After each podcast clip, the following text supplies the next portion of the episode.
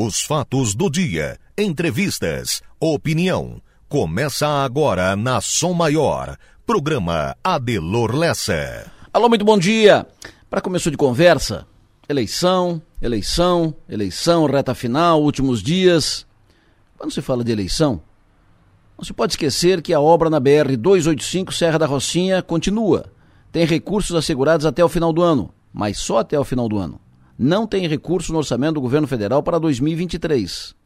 Eu não tenho nenhum receio de uh, me tornar repetitivo, uh, de, mas de novo falar disso. Vou falar disso até que o assunto seja resolvido, porque é uma obra importante para a região. Já foi dito e repetido que não tem dinheiro no orçamento do governo federal para 2023 para a obra na 285. Já foi dito e repetido. Candidatos já falaram sobre isso, mas nada mudou. Continua sem recurso no orçamento da União para 2023. Para não dizer que não tem nada, tem pouco mais de 300 mil reais no orçamento. Isso não dá para nada, considerando o que tem para fazer. Não é suficiente para uma semana de obra. Vai ser necessário pelo menos mais 11 milhões para a conclusão da obra na BR 285. Já foi dito que depois vai ter transposição de verba que será deslocado recurso de outra área, de outro projeto, de outra obra para a BR-285. Mas que garantia? Nenhuma garantia. Neste ano a obra parou no primeiro semestre por falta de recursos. Faz poucos dias cortaram recursos que estavam previstos para outras rodovias federais no estado. A obra na BR-285 não é a única que interessa ao sul catarinense. Tem outras igualmente importantes, como a barragem do Rio do Salto, a conclusão das obras na BR-101 duplicada, um novo projeto para a BR-101, a Ferrovia do Sul para o Norte e mais as obras na Serra do Faxinal, na Serra do Corvo Branco, o Anel Viário de Criciúma, a extensão da Via Rápida e tantas outras. Mas é preciso que isso fique na cabeça das pessoas e que esteja nas pautas de todas as discussões sobre eleição, todas. Isso é mais importante do que a disputa ideológica ou de costumes que está aí colocada. É isso que vai fazer o Sul mais forte, preparado para crescer e desenvolver. Essas obras, essas ações. É isso que vai ampliar as possibilidades de geração de emprego e renda na região. É preciso tratar de investimentos na saúde pública, no SUS, para não faltar mais médicos nem medicamentos e acabar com as filas gigantes intermináveis por uma cirurgia. Falam, de vez em quando, que pacientes muitas vezes não aparecem, reclamam disso, não aparecem quando chamados para um procedimento. Mas é que muitos não conseguem esperar. Porque não resistem ou porque resolve de outro jeito. Afinal, quem pode esperar meses, ano, por uma cirurgia? A eleição deve ser o momento de oferecer garantia de operação do Hospital São José pelo SUS. Hoje o São José está funcionando porque foi dado um socorro, porque foi feito um aporte especial, mas por tempo limitado. Isso termina em dezembro. Nada garantido para 2023. Ninguém sabe como será 2023. Eleição não é e não pode ser apenas uma guerra de torcida, porque não é campeonato. Eleição não pode ser apenas um, o jogo de um time contra o outro, onde tudo pode, ataques, calúnias, fake news, tudo liberado para convencer e conseguir mais aliados e mais votos. Não. Eleição deve e tem que ser para decidir sobre compromissos e projetos para fazer melhor a vida das pessoas por onde vivemos. Pensem nisso e vamos em frente.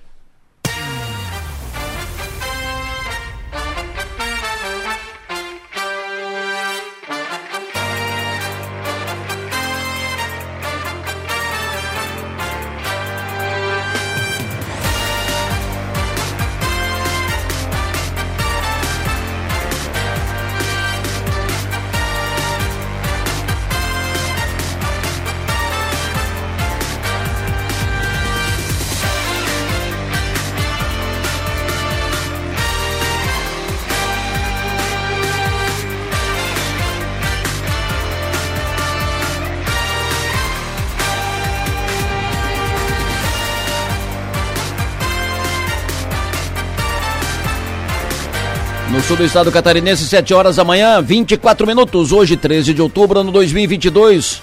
Hoje é quinta-feira, não é segunda. Hoje é quinta-feira. Estamos nos encaminhando já para o final da semana. Ontem é feriado.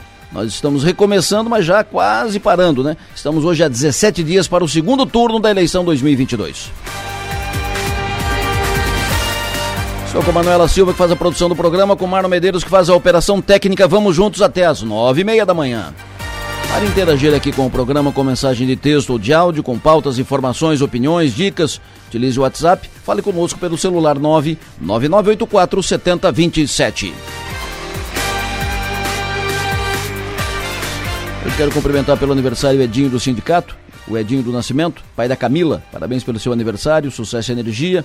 Quero cumprimentar hoje também pelo aniversário Leno, Alenísio Gonçalves Fernandes. Parabéns pelo seu aniversário. Cumprimento também hoje pelo aniversário o empresário Eduardo Serafim. Parabéns, Eduardo, sucesso e energia. Cumprimento hoje também pelo aniversário Eduardo Topanotti Tarabai. Cumprimento a advogada Jaqueline Pérez, o Alessandro Presler. Cumprimento hoje pelo aniversário Marcos Martinello, Wilson Cardoso, doutor Wilson Cardoso. Cumprimento também hoje pelo aniversário Regis Martins, Andréa Vargas. Parabéns a todos os aniversariantes desta quinta-feira. Cumprimento ainda em tempo pelo aniversário ontem o empresário Arnaldo Angeloni, o empresário Primo Menegali e o Deninho. Parabéns a todos.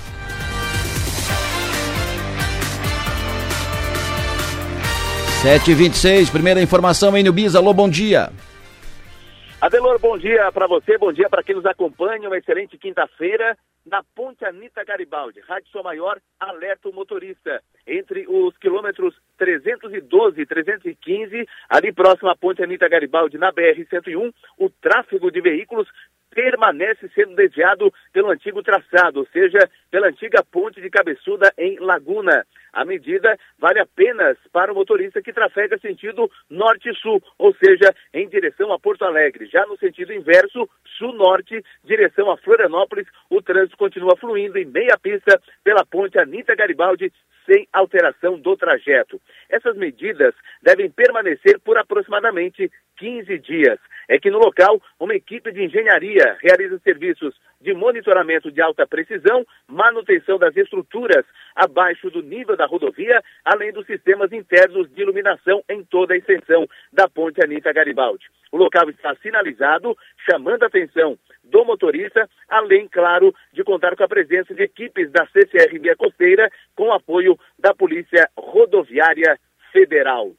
E em Sara, Delor, uma informação para uh, eh, que a gente chama a atenção do motorista também, obras de reparo na rodovia, no asfalto, na rodovia Ângelo Zilli, que liga a BR-101 ao Balneário Esplanada. As obras foram retomadas.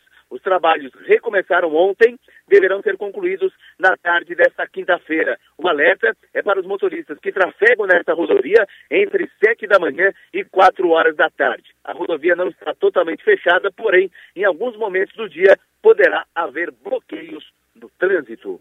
Ademor. Muito obrigado, Enio Bis. A propósito da, eh, da ponte Anita Garibaldi, sobre essas alterações que estão sendo feitas em função de serviços que estão sendo feitos pela CCR Via Costeira, o ouvinte veio de lá agora, saiu da Garopaba, veio para cá, passou pela ponte e mandou o seguinte recado.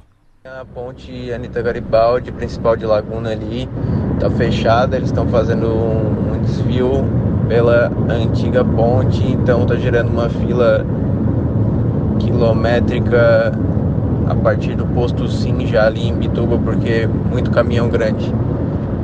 Graças a Deus já passei chegando em Tubarão, quase em Criciúma. Abraço, bom dia. Ou seja, uh, esse desvio que está sendo feito pela, pelo caminho antigo, pela ponte antiga, no sentido norte e sul, de lá para cá, está dando uma fila gigante, uma fila, uma, uma grande fila uh, pelo fluxo de veículos, porque uh, o caminho ali na a, a, passagem pela, pela ponte é só no sentido sul-norte, daqui para lá. De lá para cá, vai pela Ponte Velha. E aí tem fila. Então, quem está se deslocando para cá, venha preparado para a fila. Vai enfrentar uma fila ali na passagem pela Ponte Anita Garibaldi. Redação do Portal 48, Stephanie Machado, alô, bom dia. Bom dia, Delor, bom dia aos ouvintes. Criciúma e região recebem hoje mais de 200 expositores para uma noite de capacitação. Por meio de palestras, o encontro vai abordar a importância da formalização e também de desenvolver novas habilidades nos negócios. A ação faz parte do movimento Empreender e visa justamente apoiar o empreendedorismo. O evento vai contar com a presença de expositores de produtos naturais, moda, artesanato, entre outros, no Centro de Convivência da Terceira Idade, que fica anexo ao Parque das Nações a partir das seis e meia. É, ainda o movimento Empreender planeja uma feira com espaço de comercialização para os produtos dos expositores que participaram desta capacitação.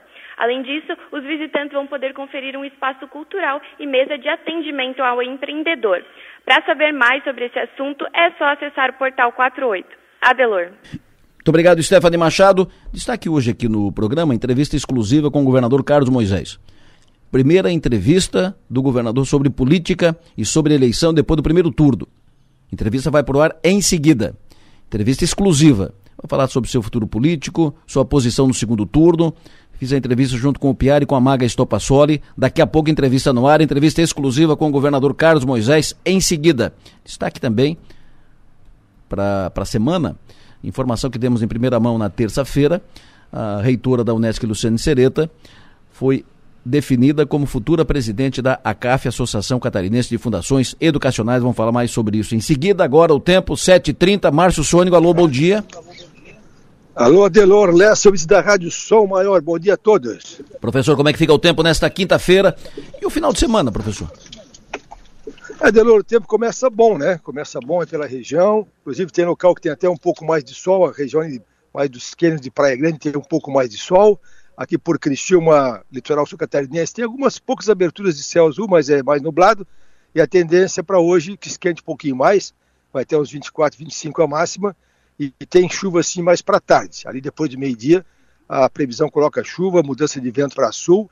Aí teremos chuva hoje à tarde fraca, hoje à noite também Aí a temperatura cai entre hoje à noite e amanhã de manhã. Amanhã, sexta-feira, um dia frio. Amanhã com tempo nublado, chuva mais pela manhã. Amanhã não passa dos 18 graus. E teremos tempo também nublado no sábado, friozinho, no máximo 21 graus. E sábado é mais nublado. Se chove é mais comecinho da manhã ou final da tarde. É um sábado até, até aproveitável durante o dia. Domingo também com o tempo bem nublado, alguma chuvinha fraca à tarde então, assim, gente, não tem aquela, aquela estabilidade, aquela segurança de tempo sem chuva nos próximos dias, não, tá? Ontem que a previsão ela não, não, né, não, não colaborou muito, que ontem não choveu, ficou apenas nublado, dizia que ia chover um, pouquinho, mas não choveu. E mas hoje, então, chove hoje à tarde, chove amanhã de manhã e pouquinha coisa sábado, começo da manhã e final do dia. Adelor Lessa. Perfeito. O Márcio Ouvinte está perguntando para ti o tempo é em Floripa no final de semana, especificamente na capital catarinense. É, a capital também tem essa condição do sábado um pouquinho melhor, domingo tem alguma chuvinha fraca pela manhã e final da tarde também. O final de semana não é tão ruim, mas é, é, muito nublado, viu? Poucas aberturas de sol, muito pouco. Perfeito. Hoje, 13 de outubro, dia do fisioterapeuta. Então, parabéns a todos os profissionais da área. Ouvinte pergunta para ti, o Gustavo pergunta como é que fica o tempo sábado e domingo em Içara. É, Sara, sábado é bem nublado, viu? Tá arriscado essa alguma coisinha, alguma chuvinha fraquinha, madrugada, começo da manhã e depois mais para final da tarde, mas é pouca coisa, muito pouco, viu, gente? E domingo tá também bem nublado, também alguma, alguma chuvinha fraca durante o dia, mas é, é assim, eu, eu diria para ti que o pior da chuva talvez aconteça entre hoje à noite e amanhã de manhã, uma chuvinha assim um pouquinho mais, mais forte, mas nada de assustar, e final de semana é mais é nublado o tempo. Perfeito. A semana que vem chove também, pergunta o ouvinte? tem alguma. A semana que vem, até quarta-feira, está colocando alguma coisinha lá na segunda, fraquinho, quarta-feira, fraquinho também. Então ainda tem alguma estabilidade na semana que vem. E deve começar a estabilizar o tempo a partir da quarta-feira da semana que vem. Aí começa o tempo a ficar um pouquinho melhor aqui na região. Na Penha, sexta-feira. Sexta-feira, Penha, é também chuva amanhã, né? Chove também amanhã na Penha, sim, tem a frente fria passando. Sim. Amanhã chove também na, na Penha. Perfeito, professor. No horário do jogo do Criciúma, no sábado à noite, aqui, Estádio Heriberto Wilson. Se chove sábado à noite, tem previsão, pouquinha coisa, viu? A garoazinha, muito pouquinho, bem fraquinho. Fechou, chefe. Muito obrigado, sucesso e energia, bom trabalho, até mais tarde. Delor Lessa, um bom dia também, até mais. Previsão do tempo. Oferecimento. Instituto Imas. 7h35, Manu Silva, me diga, Manuela Silva, o que, que tem de importante aí, o que, que você anotou dos portais, blogs, redes Twitter. Bom dia. Adelor, bom dia. Bom dia aos ouvintes. A gente começa com o destaque do G1. Ônibus com torcedores do Flamengo é apedrejado a caminho de estádio em São Paulo e Torre Eiffel apagada mais cedo e pub à luz de velas, como crise da energia afeta turismo na Europa. E no UOL, destaque porque é, podemos comer peixe cru, mas carne de porco, é, frango e boi não. E estudantes criam um copo que identifica a bebida com Boa Noite Cinderela. No NSC, destaque para prêmio milionário da Loto Fácil frustra ganhador de Balneário Camboriú e Brasil tem baixa da inflação sem queda generalizada dos preços. No 48, Ministério Público do Trabalho apura 31 denúncias de assédio eleitoral em Santa Catarina e 60 minutos como está vivendo a Europa hoje. Essa é a live de 60 minutos de hoje. Destaque também no 48. Para fechar no Twitter, claro que o assunto do momento é a final da Copa do Brasil. Corinthians aparece em segundo colocado como os assuntos mais é, comentados no Twitter, seguido do Flamengo também, Adelor. Os dois assuntos mais comentados estão Flamengo e Corinthians no Twitter, né? Isso mesmo. Jogaço de ontem à noite. Uh, quantas denúncias de assédio eleitoral?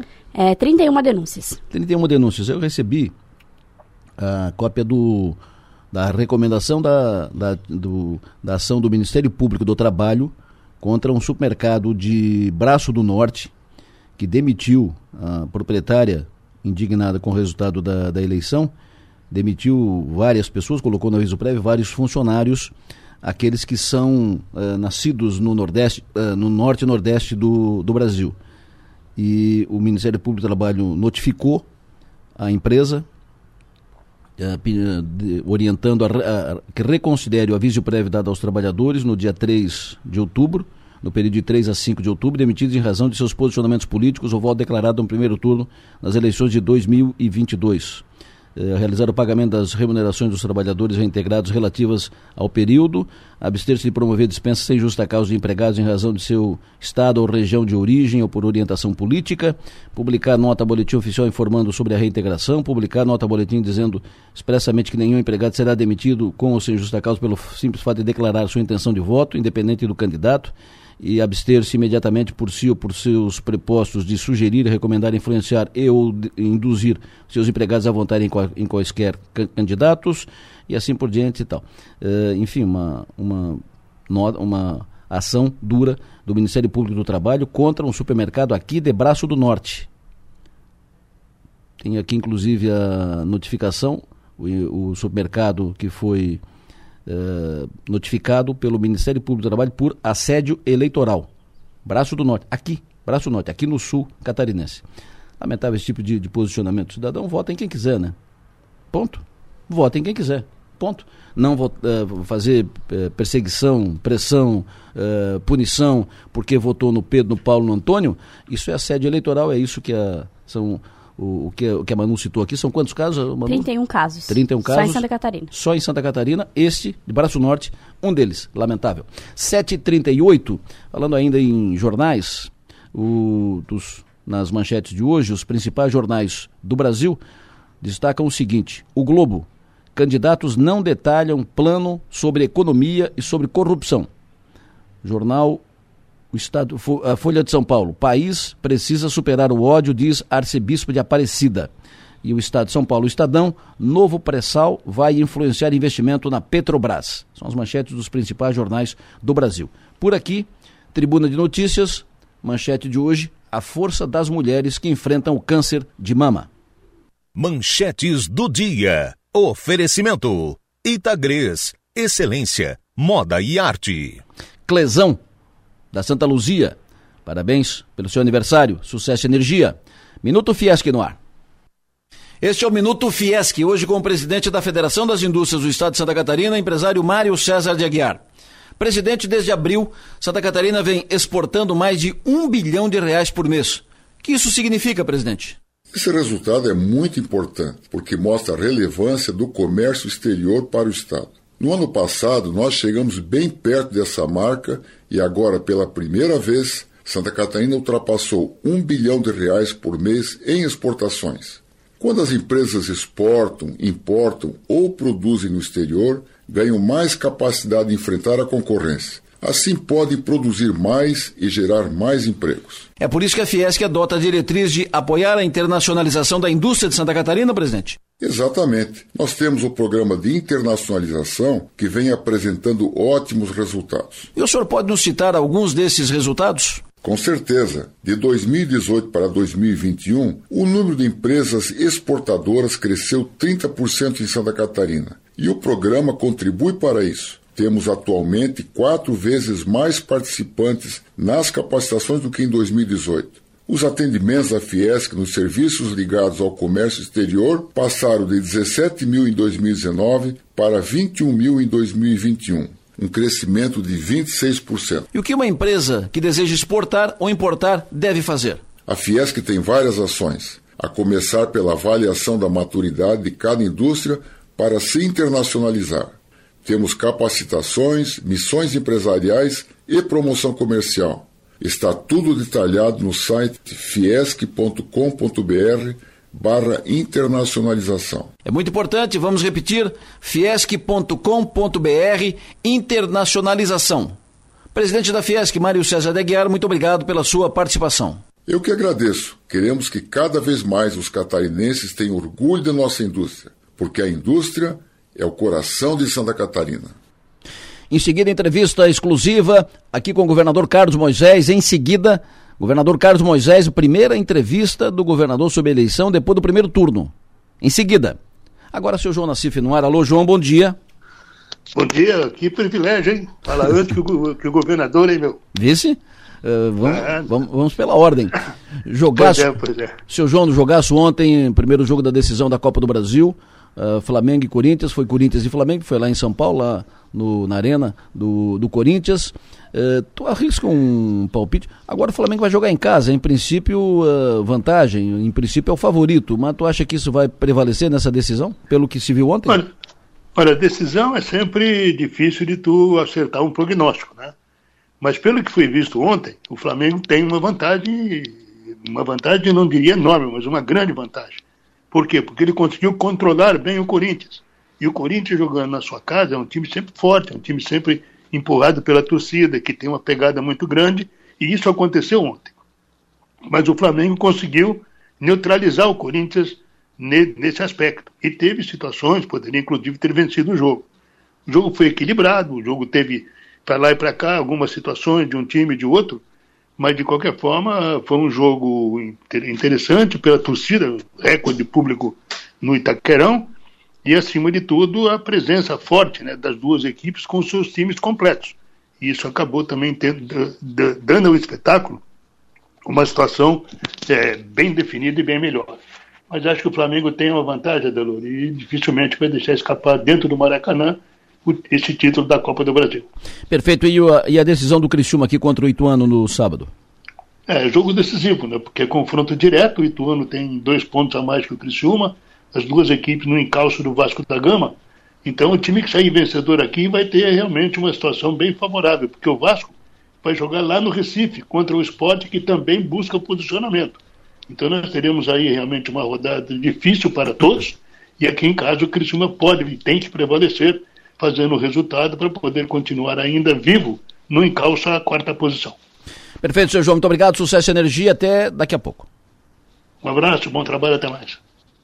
No Fio do Bigode. Oferecimento: Raibel e Clínica Odontológica Dr. André Lima. Intervalo, depois do intervalo, Maga Estopassoli aqui comigo, Piara Bosque aqui comigo, entrevista exclusiva com o governador Carlos Moisés. Estou aqui com a Maga, com o Piara. É hora de a gente começar a falar de eleição.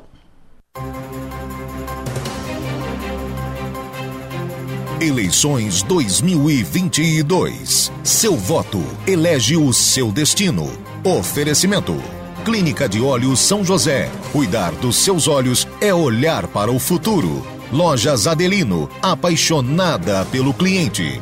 Giasse Supermercados, pequenos preços, grandes amigos. Colina Volkswagen. Unesc, venha com a gente. Graduação Multi-Unesc, cada dia uma nova experiência. Unimed. Faça o seu plano de saúde. Todos podem ter Unimed Criciúma. Brametal, onde tem energia, tem a nossa marca.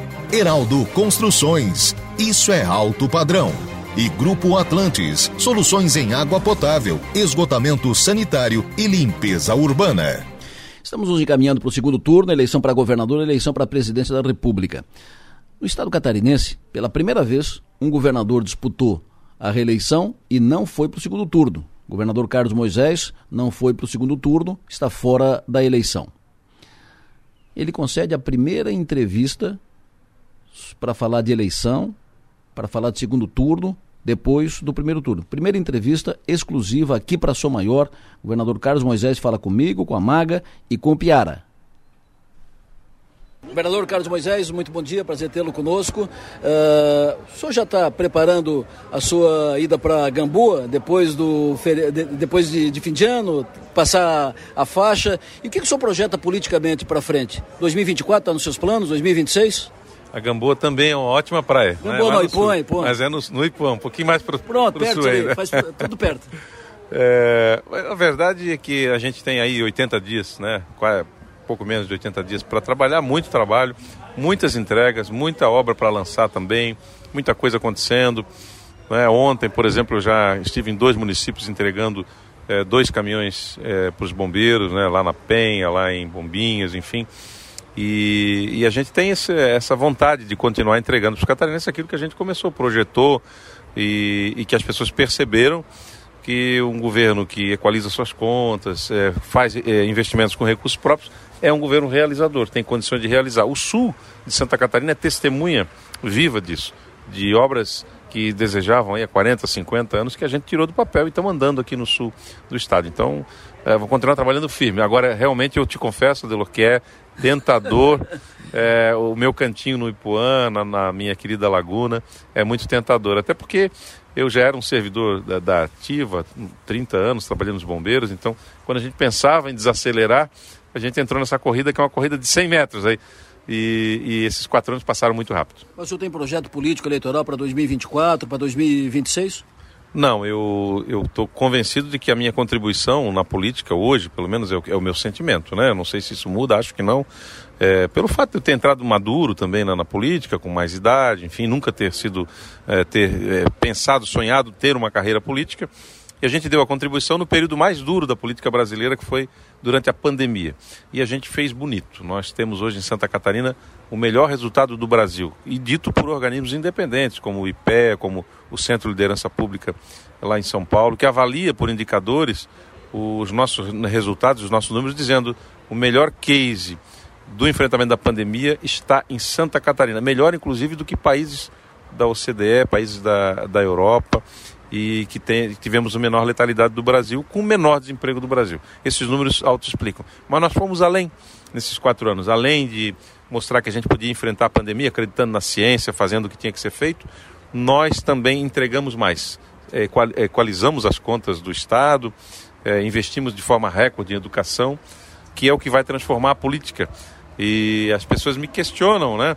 Poxa, mas veja, é, o que, que acontece quando é, o governo faz, é um governo realizador e de repente isso não se converte ou em aprovação ou, ou em intenção de votos, etc.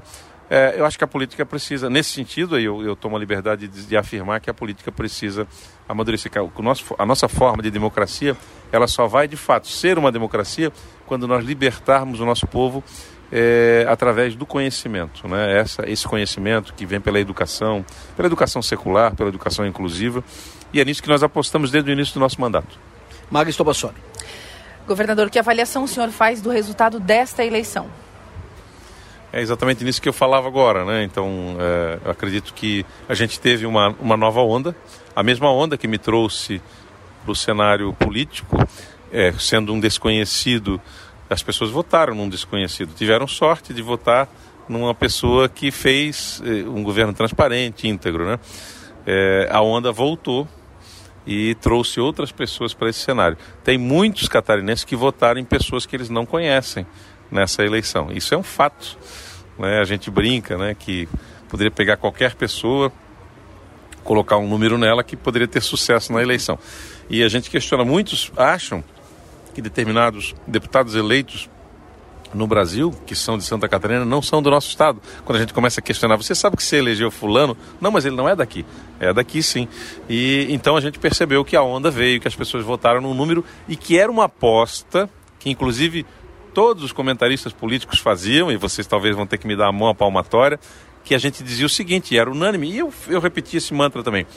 Não vai ter onda esse ano. As pessoas vão votar em pessoas, vão votar em projetos. Mentira.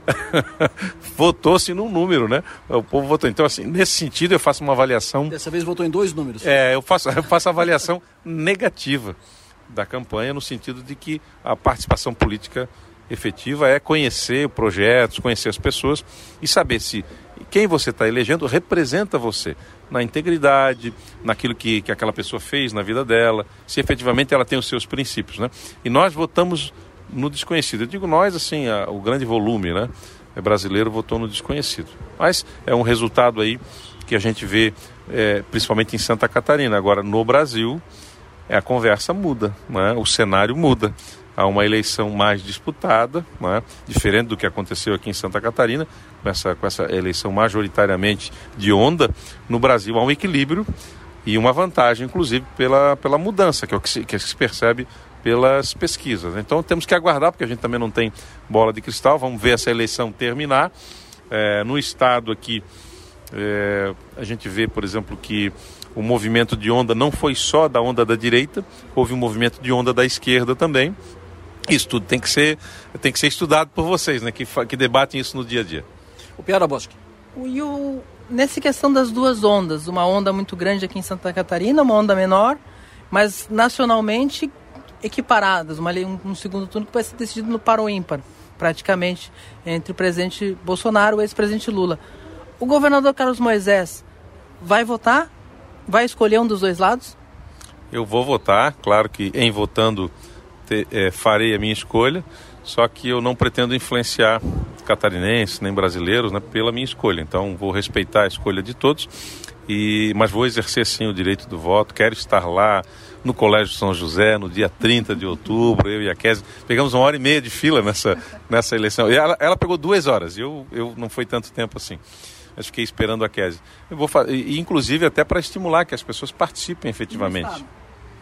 Também da mesma forma, eu, eu vou votar, obviamente, né, para os dois cargos, né, tanto para majoritária nacional, para presidente, quanto para governador, mas me dou o direito de é, não é, externar quem me representa queria fazer mais uma. É, já que o senhor não respondeu as duas que eu fiz, uh, o senhor teve vários momentos durante essa trajetória política, partidária, digamos assim, que teve a opção de escolher um caminho mais tradicional e optou por fazer do seu jeito, como cantava o Frank Sinatra.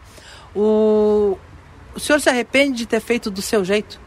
Absolutamente. Todas as decisões que nós tomamos foi decisão, decisões desde a gestão que nós fazemos, por exemplo, da pandemia, né? Enquanto muitos urravam, criticavam as decisões de prefeitos e governadores para cuidar do povo brasileiro, nós fizemos, acreditamos na ciência, e isso não é exatamente do meu jeito, é do jeito que deveria ser feito. Por isso eu não acredito é, em quem fala mais alto, eu não sigo esse tipo de recomendação. E da mesma maneira, todos diziam: para você ter sucesso na eleição, você vai ter que fazer tal movimento. Eu disse: não, encontrem outro candidato. Eu vou fazer o movimento que eu acredito, eu vou é, me fazer representar por pessoas pelas quais eu acredito nos seus atos. Então eu não precisava fazer nenhum movimento político para pegar a onda de quem quer que seja. E mesmo que isso me custasse uma não reeleição. E efetivamente eu saio coerente, tranquilo, né, sereno do resultado e com a certeza de que a minha missão foi cumprida, bem cumprida e que eu tenho hoje eu ando nas cidades, nos municípios e as pessoas é, às vezes vêm me cumprimentar, alguns em pranto, né? E eu consolo as pessoas. Eu digo, olha, a vida segue.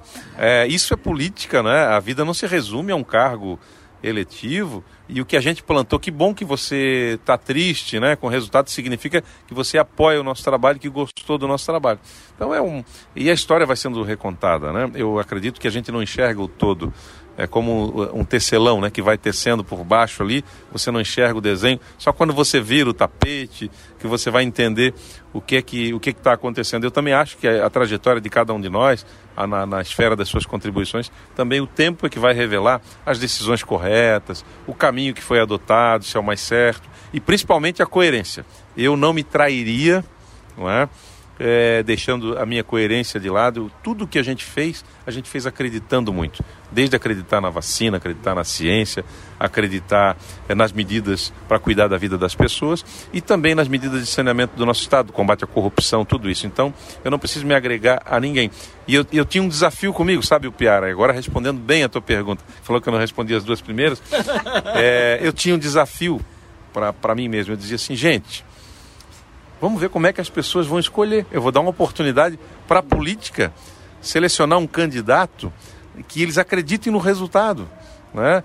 na, na resposta, naquilo que foi construído, na integridade, na transparência, nos resultados e nos investimentos naquilo que todo mundo promete, mas nunca fez. Investir em educação, investir de maneira recorde, ter as contas aprovadas no Tribunal de Contas do Estado de forma inédita, sem ressalvas, na história de Santa Catarina. Eu digo, agora nós vamos ver se as pessoas realmente acompanham a política e sabem o que o seu candidato está fazendo na máquina pública. E eu descobri que ninguém sabe o que a gente faz no governo e que, e que obra também não dá voto.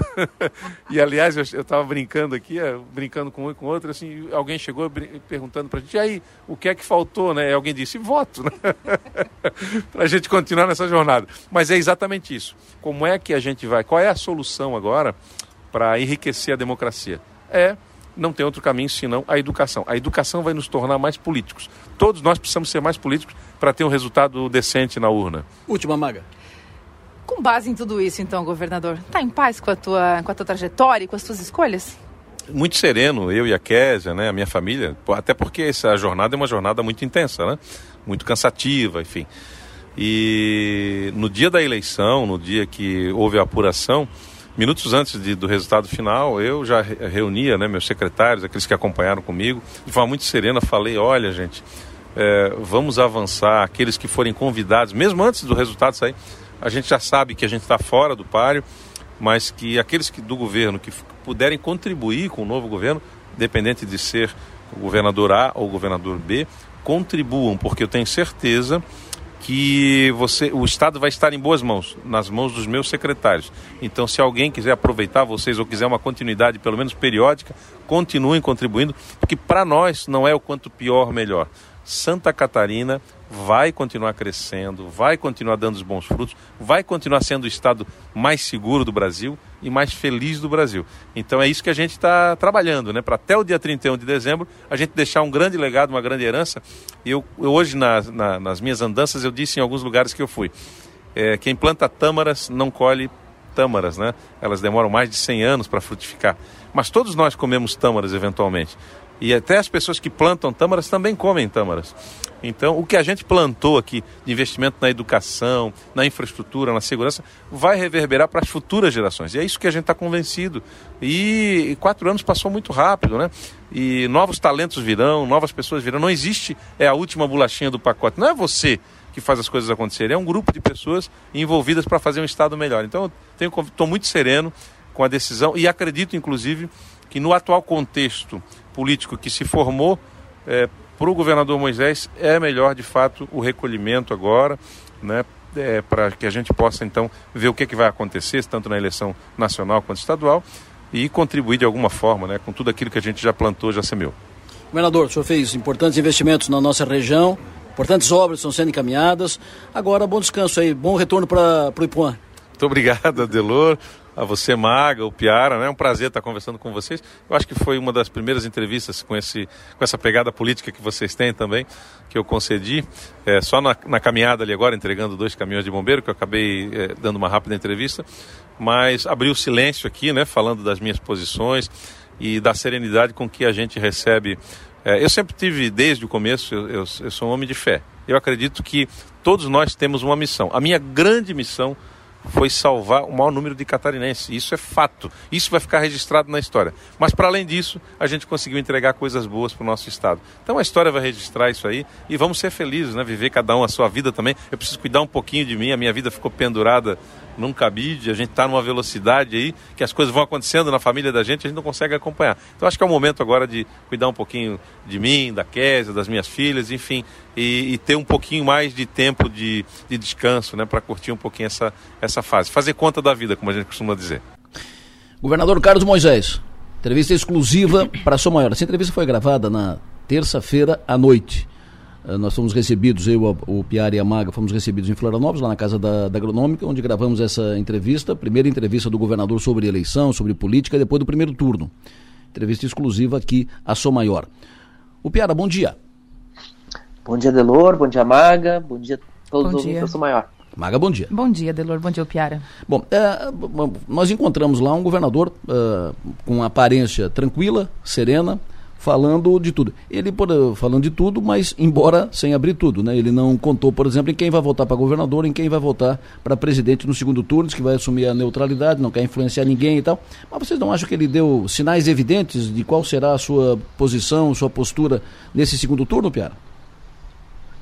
Eu acho que fica que se fosse para apoiar Jorginho Melo, por exemplo, ele já teria, ele teria feito essa declaração. Uhum. Eu acho que era uma, era uma posição muito complicada também, né? O, o governador que veio, a, que veio na onda do Bolsonaro em 2018, que já é apontado por, pelos bolsonaristas como traidor.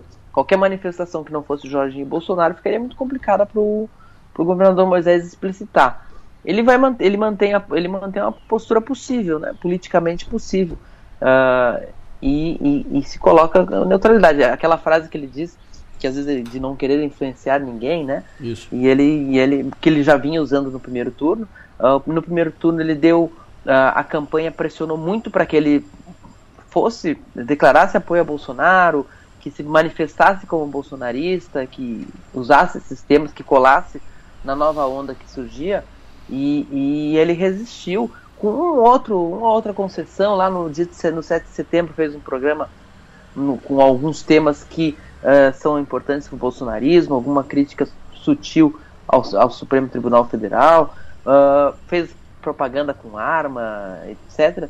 Mas ficou mais na dele, né? E então é, é, é muito difícil para ele externar uma posição.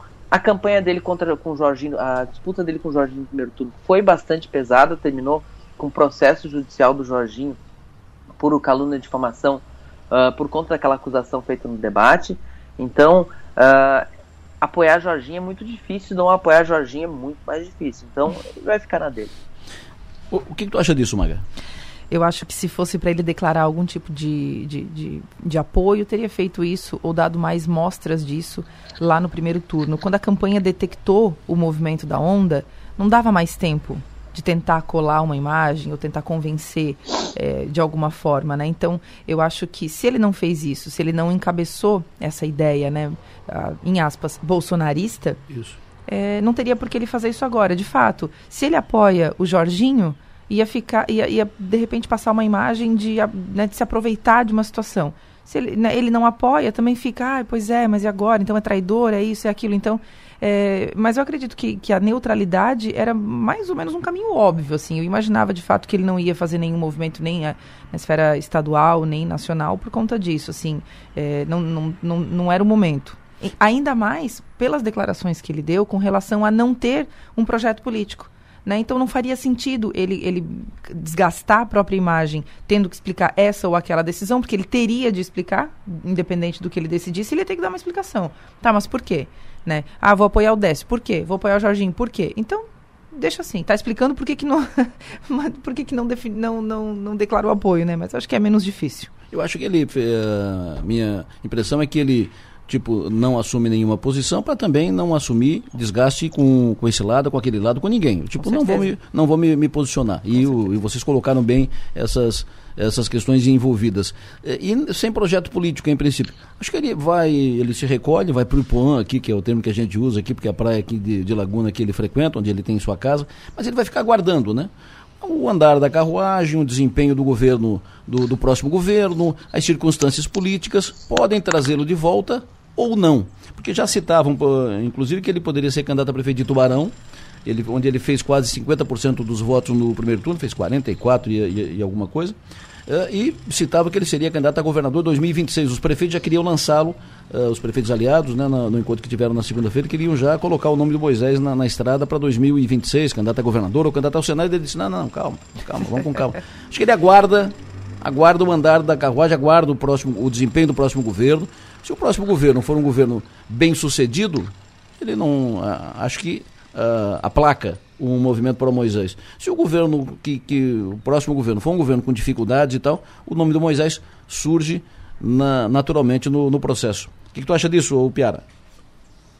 Eu acho que ele tem que manter é, viva alguma construção. Não é, não é estar em campanha, acho que Moisés só, só é um candidato viável novamente se houver uma demanda por ele. Né? Acho que ele não pode parecer obcecado em voltar. Uhum. É, ele tem que ser. Depende muito do sucesso do, do próximo governo, provavelmente o favorito é o Jorginho Melo, mas depende do sucesso do próximo governo. O, o, como, o, como o crescimento da esquerda com a primeira chegada no segundo turno pode se refletir para a esquerda consolidar um espaço aqui em Santa Catarina que não teve, como reagem as forças tradicionais que não estiveram com ele, como reagem as forças tradicionais que estiveram com ele e o, o, o como vai ser o pós-governo do, do governador. O governador aparentemente vai morar na praia depois, depois que deixar o governo. E como é que vai ser esse, esse exílio político de Moisés? Agora, alguma teia tem que ser mantida, uh, mantida, mantida tecida, porque senão, para voltar, não tem caminho, né? Uh, a deputada Paulinha, por exemplo, gostaria muito que, que, ele, que, ele, que ele entrasse no Podemos, que, que mantivesse por ali alguma construção política, que manter, mantivesse o grupo unido, né? Hum. E, e, em torno dele. Ele tem mostrado resistência, ele está bem resistente a qualquer movimentação política nesse momento. Certo que assim, o governador Moisés começou uh, esse período, a pré, o período pré-eleitoral sem partido e continua sem, né? Porque ele esteve no, no Republicanos por causa, está no Republicanos por causa do, do número 10, mas essa, essa liga não, não, não funcionou. Então, até, até isso precisa ser equalizado pelo, pelo governador, porque ele, ele hoje ele não tem nenhuma legenda que o, que o que possa suportar um, um retorno dele ao jogo, né? Vou fazer uma analogia para te dizer como que eu vejo isso, Adelor. É, duas situações. Primeiro, eu acredito que a saída dele do Republicanos possa ser algo natural que vai acontecer com, né, com, com o passar do, dos dias. Mas a comparação que eu quero fazer é o seguinte: quando a gente está há muito tempo trabalhando e precisando de férias, ou quando a gente sai de um trabalho e a gente pensa, poxa, agora eu não quero saber disso por um bom tempo. Quando a gente descansa, a gente quer saber disso de novo. É natural porque é do, é do convívio, é, da, é da nossa, do nosso dia a dia.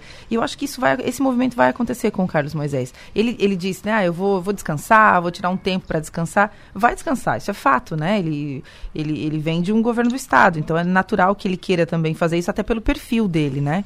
Mas eu acredito que o retorno dele à vida pública possa ser algo natural, porque afinal de contas foi um governador e tudo mais. O caminho de ser candidato a, a, a prefeito de Tubarão eu acho um pouco mais difícil né? Porque são esferas diferentes, né? Eu acho que é muito mais, mais, mais pegado, muito mais difícil de ser prefeito, né? No aspecto do dia a dia ali. Talvez o, o modo como ele conheceu o poder, no aspecto, né? Da, da função que ocupou, talvez brilhe os seus olhos ou, ou, ou construir uma candidatura, né? Para daqui a quatro anos. É, ou então permanecer aí no jogo de alguma outra forma. Mas eu vejo dessa forma, não vejo ele levando isso à risca. Ah, eu estou fora para sempre da política. Acho que ele vai acabar é, se envolvendo novamente. E as suas uh, considerações, a sua leitura sobre Nova Onda, que de, ele entende que foi tão forte ou mais forte que a de 2018, eh, que as pessoas votaram em número, que é uma avaliação negativa que, que ele faz. Uh, como é que vocês consideram, como é que vocês uh, analisam isso, o Piara? Bom, primeiramente que a gente tem falado Nova Onda, mas talvez seja um rio, né? Talvez seja esse o cenário que a política catarinense tem hoje, essa força o bolsonarismo como maior força política do Estado e representado na votação do, do Jorginho, do Seife e nas bancadas eleitas, né? Estava fazendo a conta ali, pegando, só, por exemplo, todos os votos que o PL teve para deputado estadual, que talvez seja o bolsonarista mais ferrenho, aquele que foi de cabo a rabo, 800 mil votos para estadual do PL, um, um, quarto deles na Ana Campanholo, um milhão de votos para federal, um quinto deles na Carolina de Tony. Então, e aí vai subindo a escada, né? 1 milhão e 400 pro, pro Safe, 1 milhão e 500 pro, pro Jorginho Mello. Isso é uma, é, uma, é uma expressão de uma força dessa corrente política. Então não, uh, não dá mais para talvez não dê mais para chamar de onda duas vezes seguidas. A segunda que ele fala é essa o, o Lula puxando uma votação do Décio o suficiente para o Décio para o segundo turno. Não é do tamanho que tem o bolsonarismo, mas também tem uma expressão importante. A gente está vivendo um momento em que talvez a gente esteja uh, vivendo a nacionalização da política de Santa Catarina.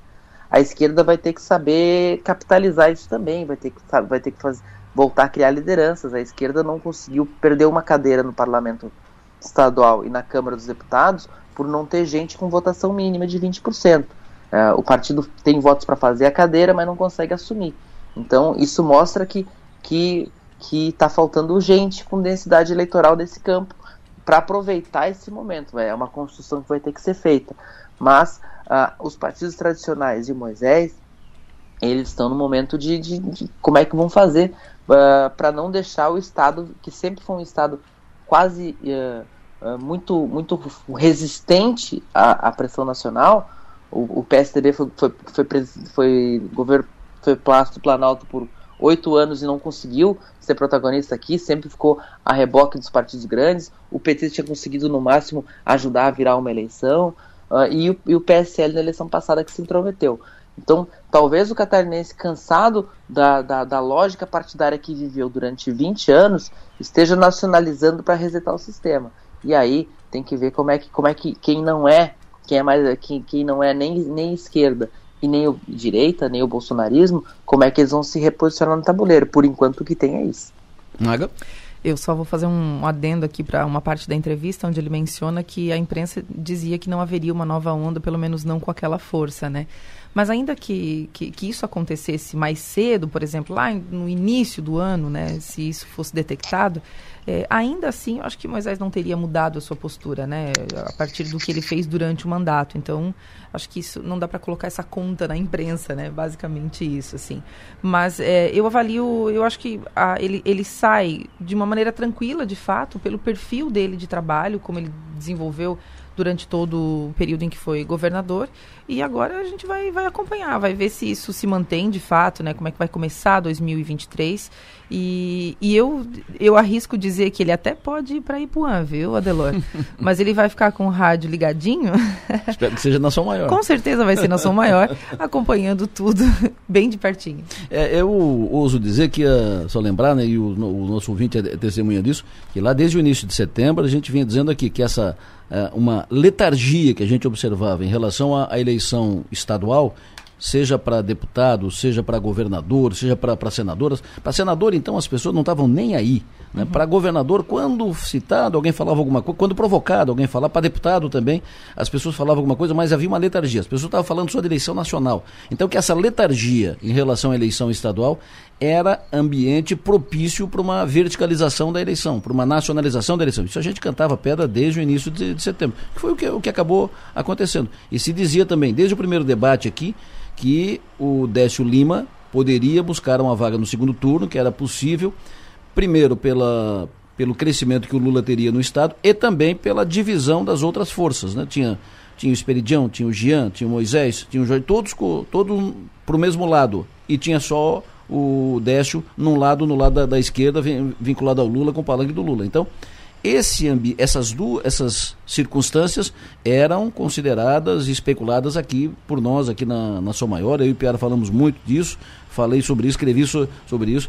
E ou, ou, seja não é que você não é que a gente não previa. A gente especulou isso sim porque tava, isso estava nítido né? Era uma, é um silêncio que era intrigante, né? Intrigante, acho intrigante. que é uma boa definição. Tava ali, tava ali, ninguém. Você sentava numa mesa para conversar, uh, seja onde fosse, seja aqui no centro de Criciúma, seja lá no interior do Timbé do Sul, seja lá em Araranguá, seja lá no Arroio, sentava para conversar, falar da eleição, não tinha um cristão que perguntasse.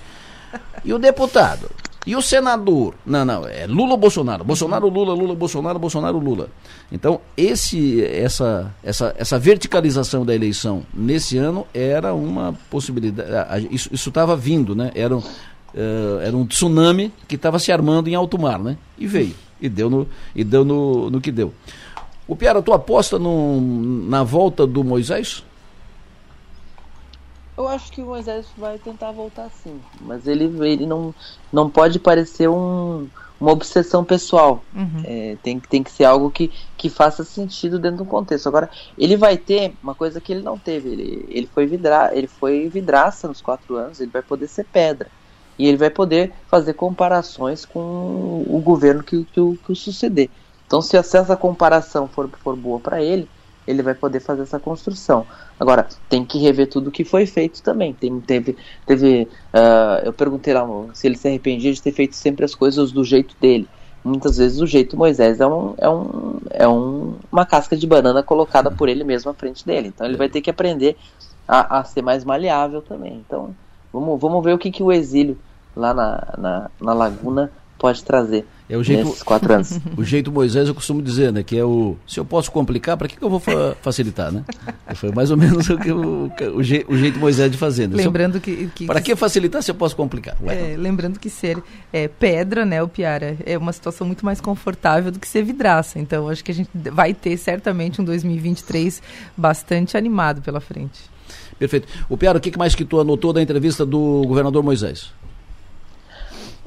Eu, eu achei interessante na entrevista do Moisés, ele, ele, ele essa, essa questão de ele ver que o, que o catarinense votou no número, né? Que, essa, essa, é, que ele sente que não foi analisado proposta, que não foi analisado o perfil dos candidatos, que foi analisado, uh, foi a, a, a onda e a marola levaram embora, o, levaram para frente os candidatos do número 22 e do número 13. É, é, tem, tem, tem tem parte na realidade, mas ele não pode, ele é a última pessoa no mundo que pode reclamar disso, porque ele foi. Isso aconteceu com ele em 2018. Ninguém queria saber que proposta que ele tinha para o Estado, quem era ele, de onde veio, só porque ele era o 17 contra o Merizio. E o Merizio muitas vezes fazia essa queixa, Exatamente. né? De que ele não tem proposta, eu tenho. Isso e, mesmo. Tem proposta, ninguém quer saber de proposta, proposta é nada. Então, é, é, é, ele foi beneficiário do que agora derrubou ele. Então, tipo, tá 0 a 0 nesse quesito.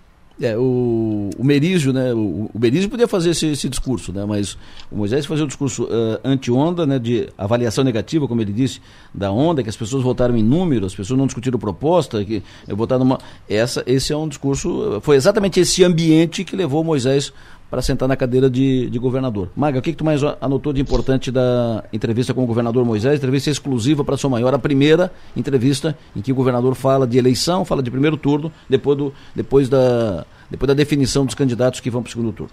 Além da nítida percepção de que ele realmente está tranquilo com, com isso e de que ele não faria qualquer coisa né, para se manter candidato e para ter êxito na eleição, é, me chamou a atenção o, o, momento em que ele riu, né, ele mesmo riu e disse que descobriu que obra né, e que bons indicadores da sua gestão não dão voto. E isso é, é, a gente previu.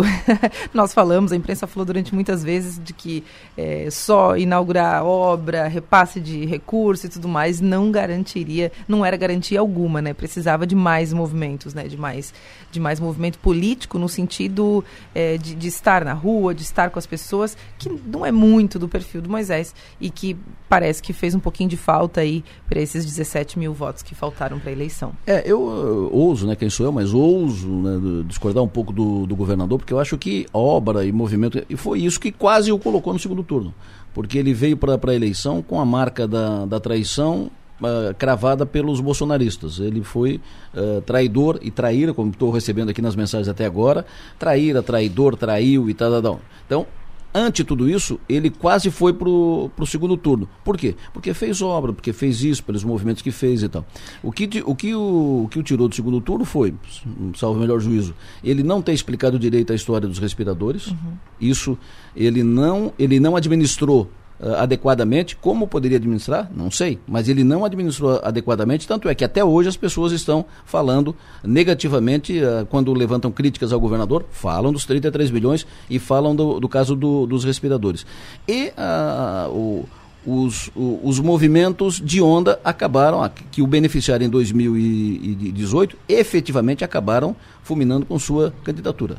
Mas eu acho que quando ele se refere a que obra não dá voto, ele, ele tenta passar a ideia de que deveria dar muito voto. E não só o suficiente para estar no segundo turno, né? Eu acho hum. que ele se refere a isso, assim, no sentido de que, poxa, ele imaginava uma vitória com mais folga, ou pelo menos ir para o segundo turno é, com mais tranquilidade e não ficar brigando aí por um percentual, como tu disse, é, na casa decimal, né? Foi depois da vírgula. Eu acho que ele acreditou muito nos prefeitos, né?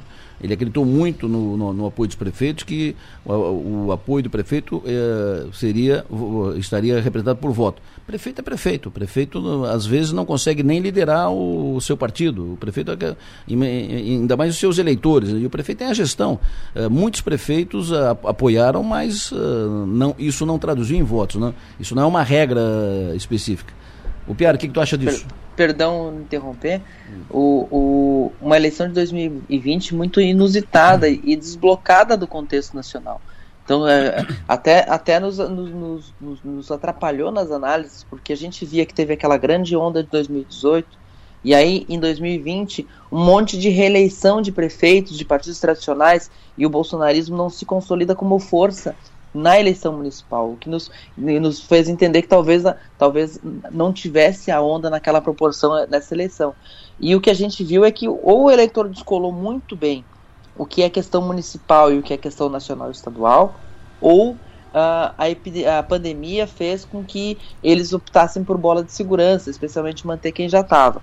Então, uh, aí, e aí a força dos prefeitos, o, o poder de transferência tanto para a questão estadual quanto para a questão nacional, uh, pode ter sido minimizada por isso. Então, fez uma aposta onde não tinha muito para tirar. Uh, antigamente, em Santa Catarina, a gente olhava assim, quem juntou mais prefeitos, e, e geralmente a conta fechava para a vitória. Uhum. Mas o jogo mudou. Isso. Então, isso é, isso é um novo momento.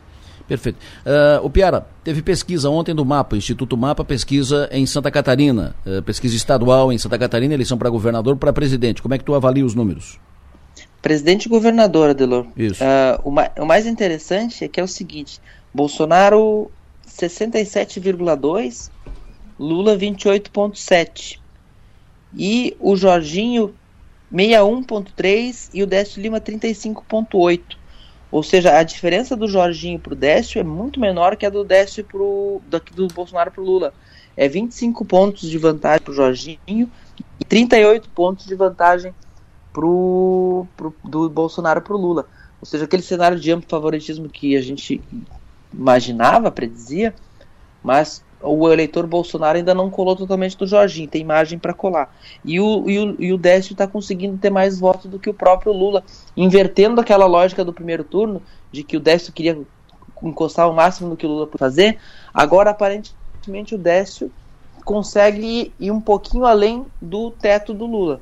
Então, Isso. É cenários no, uh, indicando um ponto de partida interessante, mas com, aquela, com aquele amplo favoritismo do Jorginho Melo e o amplo e, e, a consolidação dessa vantagem grande que o, que o Bolsonaro tem aqui em Santa Catarina. Uh, quando tu olha assim 60, 67, parece, uh, ah, mas em, em 2018 ele fez 75.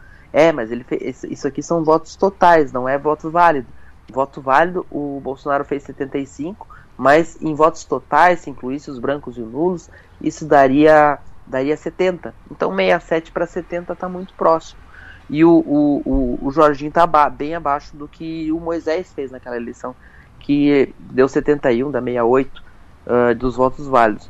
Mas é, é, não é um cenário tão diferente, pequenas nuances só. Perfeito. O Décio Lima com um potencial um pouco mais uh, interessante do que o Merizio naquela eleição. Perfeito. Uh, uh, esses números mostram que o Décio tem, tem gente, tem ouvidos além do PT que querem ouvi-lo, né? Ele tem ouvidos a, a falar além do ambiente petista, né?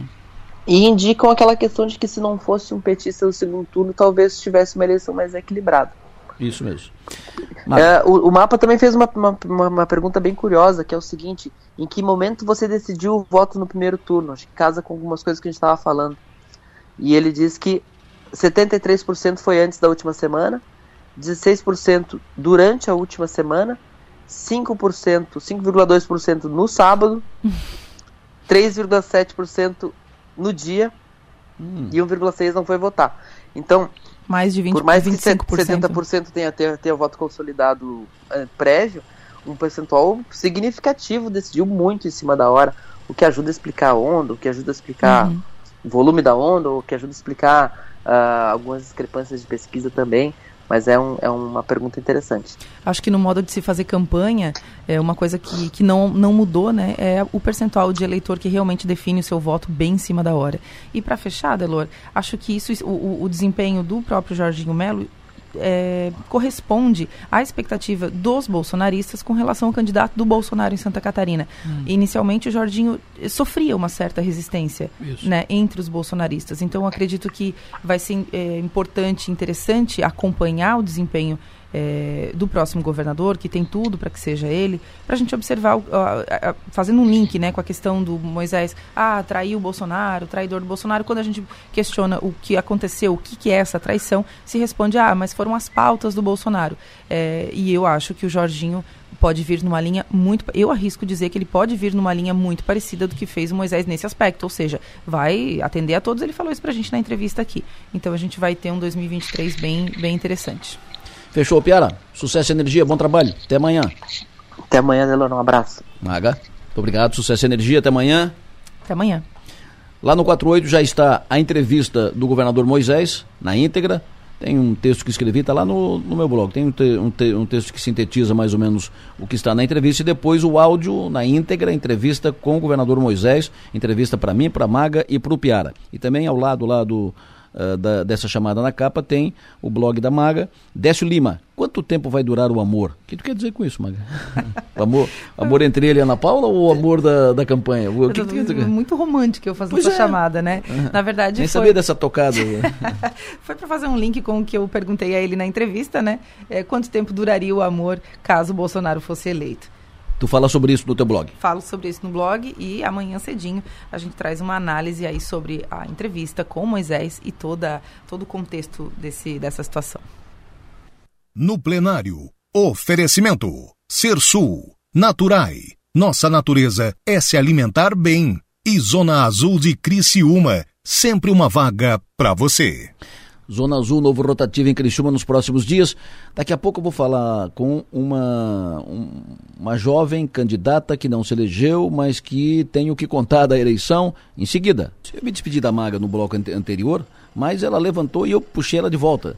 Porque quero, quero que a Maga esteja comigo para conversar com a vereadora Giovana Mondardo, que está conosco aqui no estúdio Sou Maior, foi candidata a deputada federal e, na tese, foi eleita. Mas ela não vai assumir e perdeu a vaga porque pela regra, pela, é, pelo modelo, pela nova legislação eleitoral, na, no caso, na conta das sobras. Giovana, bom dia. Bom dia, bom dia Delor, bom dia Maga, um prazer imenso estar aqui com vocês, especial depois de uma campanha intensa, né, dos últimos meses, mas estou muito feliz e quero cumprimentar todos os ouvintes da Rádio São Maior, que sou sempre muito bem recebida por aqui. Imagina. Explica essa, essa fórmula, uh, por que que tu ganhou, mas não levou? O que acontece, né? 2022 eh, foi apresentado como uma nova, uma nova regra eleitoral, como toda eleição, né? Incrivelmente. Em 2020 eu também uh, fui participei de uma nova, de uma mudança da regra eleitoral que me permitiu disputar sobras, né, com os partidos tendo a obrigação de ter chapa própria. Já em 2022, a possibilidade, isso em 2020, em 2022, a possibilidade da criação das federações partidárias, né, que trabalham como se fosse um partido só durante quatro anos, obrigatoriamente. Quem desiste perde o fundo partidário. Então a maioria não vai desistir, né? Na minha cabeça. Então quatro anos é obrigatoriamente vai ficar junto. Um casamento de então, quatro anos pelo Um menos. casamento, aí, um casamento que deu certo, né? Porque dizem que, ah, não deu certo. Não, deu certo por quatro anos, vamos dizer assim, né? Então o casamento é assim. Como tudo na vida. Então, a mudança da regra eleitoral obrigou que as. A, e aí, vamos pensar aqui em Santa Catarina, nosso coeficiente eleitoral foi para quase 200 mil, né? Era 226 mil em 2018, baixou um pouquinho esse ano. Mas a mudança da regra, que tirou a primeira suplente e eu, a segunda suplente, dessa condição de ter sido puxada pelos primeiros, primeiros colocados, foi a obrigatoriedade de cumprir a cota de 20% do coeficiente eleitoral. Cada candidato deveria fazer 20% do coeficiente, que equivalia aqui em Santa Catarina a 49 mil votos. Eu fiz 38,800, então faltou aí 10 mil votos oficialmente para essa para essa para entrar na disputa da, da sobra, né? Mas também porque a gente ia assumir, ia dar certo. Falta pouco, né? Ou Minha seja, primeira chapa, eleição estadualizada. A, chapa, a chapa fez uh, votos para quatro deputados fez, federais. Fez. Quatro deputados federais. Mas só dois uh, se elege porque tu e a vereadora lá de Florianópolis, de Florianópolis a Carla, né? Isso. Carla Aires. A, a Carla Aires não conseguiram o, atingir a exigência do, do percentual do quociente eleitoral, que seria Exato. 20%, é isso? Exatamente. E aí tu fica fora. Fica fora. Volta para a Câmara. Volta para a Câmara, feliz da vida. E qual é o teu trabalho. projeto? Olha, Delor, é, eu sou, tenho sido muito questionada assim sobre isso, né? E eu levo, eu levo a política muito a sério, porque eu estava vindo para cá ouvindo o governador Moisés falar sobre nessa né, pendurar a vida num cabide, né? Eu, particularmente, não pendurei minha vida no cabide, mas fiz uma escolha, que é uma escolha por convicção, que eu acho que acredito assim como, como ele tenha feito outros tantos políticos que vêm dessa, dessa leva da oxigenação na política tentam e se obrigam a fazer, que é ter sua vida profissional, ter sua vida particular, mas também entender que a política pode ser uma ferramenta para mudar a vida das pessoas. E eu levo isso muito a sério. E por levar isso tão a sério, eu entendo que a Câmara de Vereadores ainda vai requerer de mim um trabalho permanente, né, presente, para não só equilibrar o que chamam de balança de poder aqui no município, mas trazer as discussões daqueles que não são ouvidos também na cidade. Né? Então, foi o que a gente fez em um ano e meio de mandato. Aprovamos 17 leis, é, equivale aí mais ou menos quase que uma por mês, né? É, sem considerar aí o, os recessos, né? Então, quase uma por mês, leis que tratam sobre enfrentamento à violência contra as mulheres, é, leis é, sobre a população LGBT, leis antirracistas, leis que combatem a desigualdade social a fundo, na raiz do problema. Então, na Câmara, esse é o meu projeto, né? Ainda continuar com essa representação, mas também estar sempre aberto para construir saídas de desenvolvimento sustentável, saídas de desenvolvimento que a longo prazo a gente possa pensar numa cidade ainda mais moderna particularmente tenho sido amplamente provocada, né, para sair em 2024 a prefeitura de Criciúma, né, mas eu não, não tenho essa decisão tomada e acho que não teria sequer audácia de tomá-la sozinha, né, porque os meus projetos são construídos de maneira coletiva. Eu venho de uma eleição vitoriosa, ainda que tenha sido derrotado nas urnas, não tenha conquistado a vaga, foi uma eleição vitoriosa, então uma vitória política muito grande para a gente, minha primeira eleição estadualizada. Minha, a primeira vez que coloquei meu nome à disposição de todo o estado de Santa Catarina, conquistamos quase 40 mil votos. Para o sul do estado isso é histórico também, então é, ao longo do tempo a gente vem construindo essa relação para que aqui na região sul sejamos essa liderança do campo popular, do campo progressista, para nos colocar à disposição, seja para 2024, para 2026. Eu estou à disposição da população e não à disposição de decisões e articulações políticas que no fim só vão beneficiar os políticos por si só, né? Então eu estou aberta e tenho convicção de que eu não quero que a Câmara de Vereadores se esvazie dessas discussões que procuro sempre provocar, trazer na Câmara. A Giovana fez 38 mil votos no estado, né? Isso. 38 mil e? 866. Quase 39 mil votos. Em Criciúma, a Giovana fez, Giovana Mondardo, fez 10.409 votos. Ela ficou só atrás do Daniel Freitas, da Giovanna de Sá e do Ricardo Guide pela ordem. Ficou na frente da Júlia Zanata, do Vampiro, do Comim, do Ismael e da Ana Paula, que foram os que vieram lo, logo atrás. Maga? E era justamente sobre isso que eu ia perguntar. Quando a gente olha num, num, panorama geral do resultado das eleições, a gente vê que, embora a gente seja, nós mulheres sejamos 52% do eleitorado de Santa Catarina, basicamente não houve renovação na eleição de mulheres. É, a Alesc não elegeu nenhuma nova representante, né? Quem está lá foi reeleita. Mais ou menos isso se repete na esfera federal. O que, que você acha que justifica as mulheres não votarem em mulheres pelo fato de a gente não ter renovação. Então, significa que votaram menos em mulheres. Como é que explica isso? Olha, são muitos elementos, né? São muitos elementos. Eu lembro que no começo do meu mestrado eu comecei a pesquisar isso, né? Eu, eu minha, minha tese, minha dissertação de mestrado ia ser nessa lógica, nessa pesquisa sobre ocupação de espaços públicos é, por mulheres. E eu li uma tese sensacional, e aí de uma, de uma, uma doutoranda na época, né, a Simone Lolato, de Florianópolis, e ela fez uma pesquisa sobre o entendimento da população. Por que, que as mulheres não se envolvem com a política, sejam como candidatas ou no, no próprio envolvimento da eleição no dia a dia, né? Os, os, os, os, motivos são imensos, né? Seja sobrecarga de trabalho, seja uh, a falta de investimento dos partidos, e isso ao longo do tempo veio se modernizando. Em 96, a gente teve a obrigatoriedade da regra eleitoral que obriga que 30% dos candidatos sejam mulheres, mas a gente viu que isso também não melhorou uh, uh, exponencialmente, né? Foi uma mudança muito muito pequena, né? Desde 96 para cá, muito pequena, porque a nossa subrepresentação era ainda menor lá atrás. Uh, mas essa mudança foi pequena, porque não há garantia que para dentro dos pra, que para dentro dos partidos essa democracia interna, do ponto de vista da equidade de gênero, seja intensificada.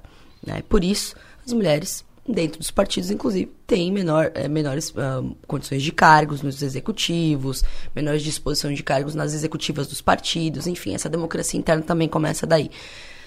Eu sou da opinião que as mulheres participaram tão efetivamente dessas eleições que foram decisivas. Não à toa que tenho, a gente tem visto um movimento muito forte a nível nacional, por exemplo, que, são, que é o movimento de mulheres evangélicas com Lula. Né? Isso tem sido uma resposta muito interessante para avaliar o cenário político, né, a conjuntura política, porque essas mulheres periféricas em sua maioria, pretas em sua maioria, acabaram sendo também decisivos na, decisivas na é, influência de. E hoje a religião tem sido também tão amplamente disputada do ponto de vista da política, né? Que tem trazido para esse cenário a disputa entre as mulheres evangélicas ao lado de candidato A ou B, né? Então, acredito que são muitos os motivos, né? Que as mulheres talvez não tenham se envolvido, mas eu, eu acho que essa, nessas eleições as mulheres foram, fizeram, foram o peso da balança. Olha, o ouvinte, nada a ver com a, com a entrevista aqui, mas uh, como utilidade pública, ouvinte, os ouvintes perguntando se uh, a Ponte de Laguna de fato está interditada em meia pista, se confirma, se é isso, né? E efetivamente é, nós já informamos no início do programa, informamos já na, na terça-feira, a Ponte Anitta Garibaldi efetivamente está interditada, está em meia pista, e no sentido norte-sul, de lá para cá, ou seja, de, de onde estamos, de lá para cá, passa pela Ponte Velha, pela Ponte Antiga, pela Ponte anterior. Né? E no sentido daqui para lá, do sul para o norte, aí sim em meia pista. Está funcionando. Mas e, essa, essas mudanças provocam fila, tanto no sentido daqui para lá, quanto no sentido de, de lá para cá, sul, norte, norte e sul, em função de obras e reparos que estão sendo feitos na pista. Pode seguir, Maga. Giovana, tu és, é, hoje, basicamente, a representante do, do é do contrário do Clésio Salvário na Câmara de Vereadores, né? Tu fazes a oposição, tu é o nome da oposição dentro da Câmara. Como é que você vai administrar isso nos próximos dois anos? O que, que você pretende fazer para continuar sendo essa voz de oposição ao prefeito lá na, na Câmara de Vereadores? Maga, eu sou muito pé no chão com isso, porque eu lembro bem que no começo do mandato eu procurei diálogo de todas as formas. Eu me dediquei muito a ser muito mais do que uma, ter uma boa oratória, ter bons contextos e políticas e projetos, ser uma boa ouvinte.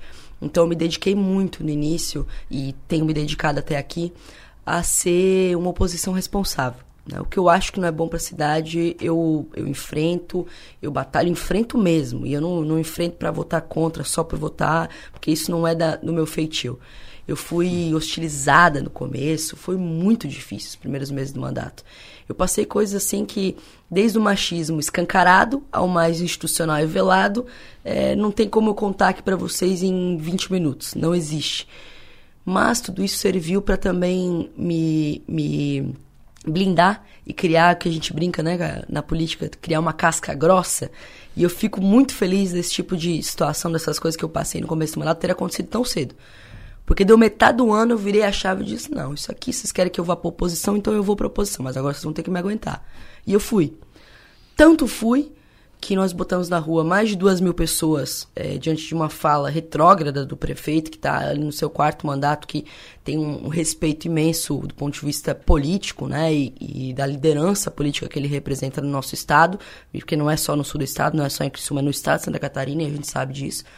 Mas uh, eu brinquei um dia que, que na tribuna que eu falei o seguinte, poxa, é um político muito melhor do que eu imaginei que seria.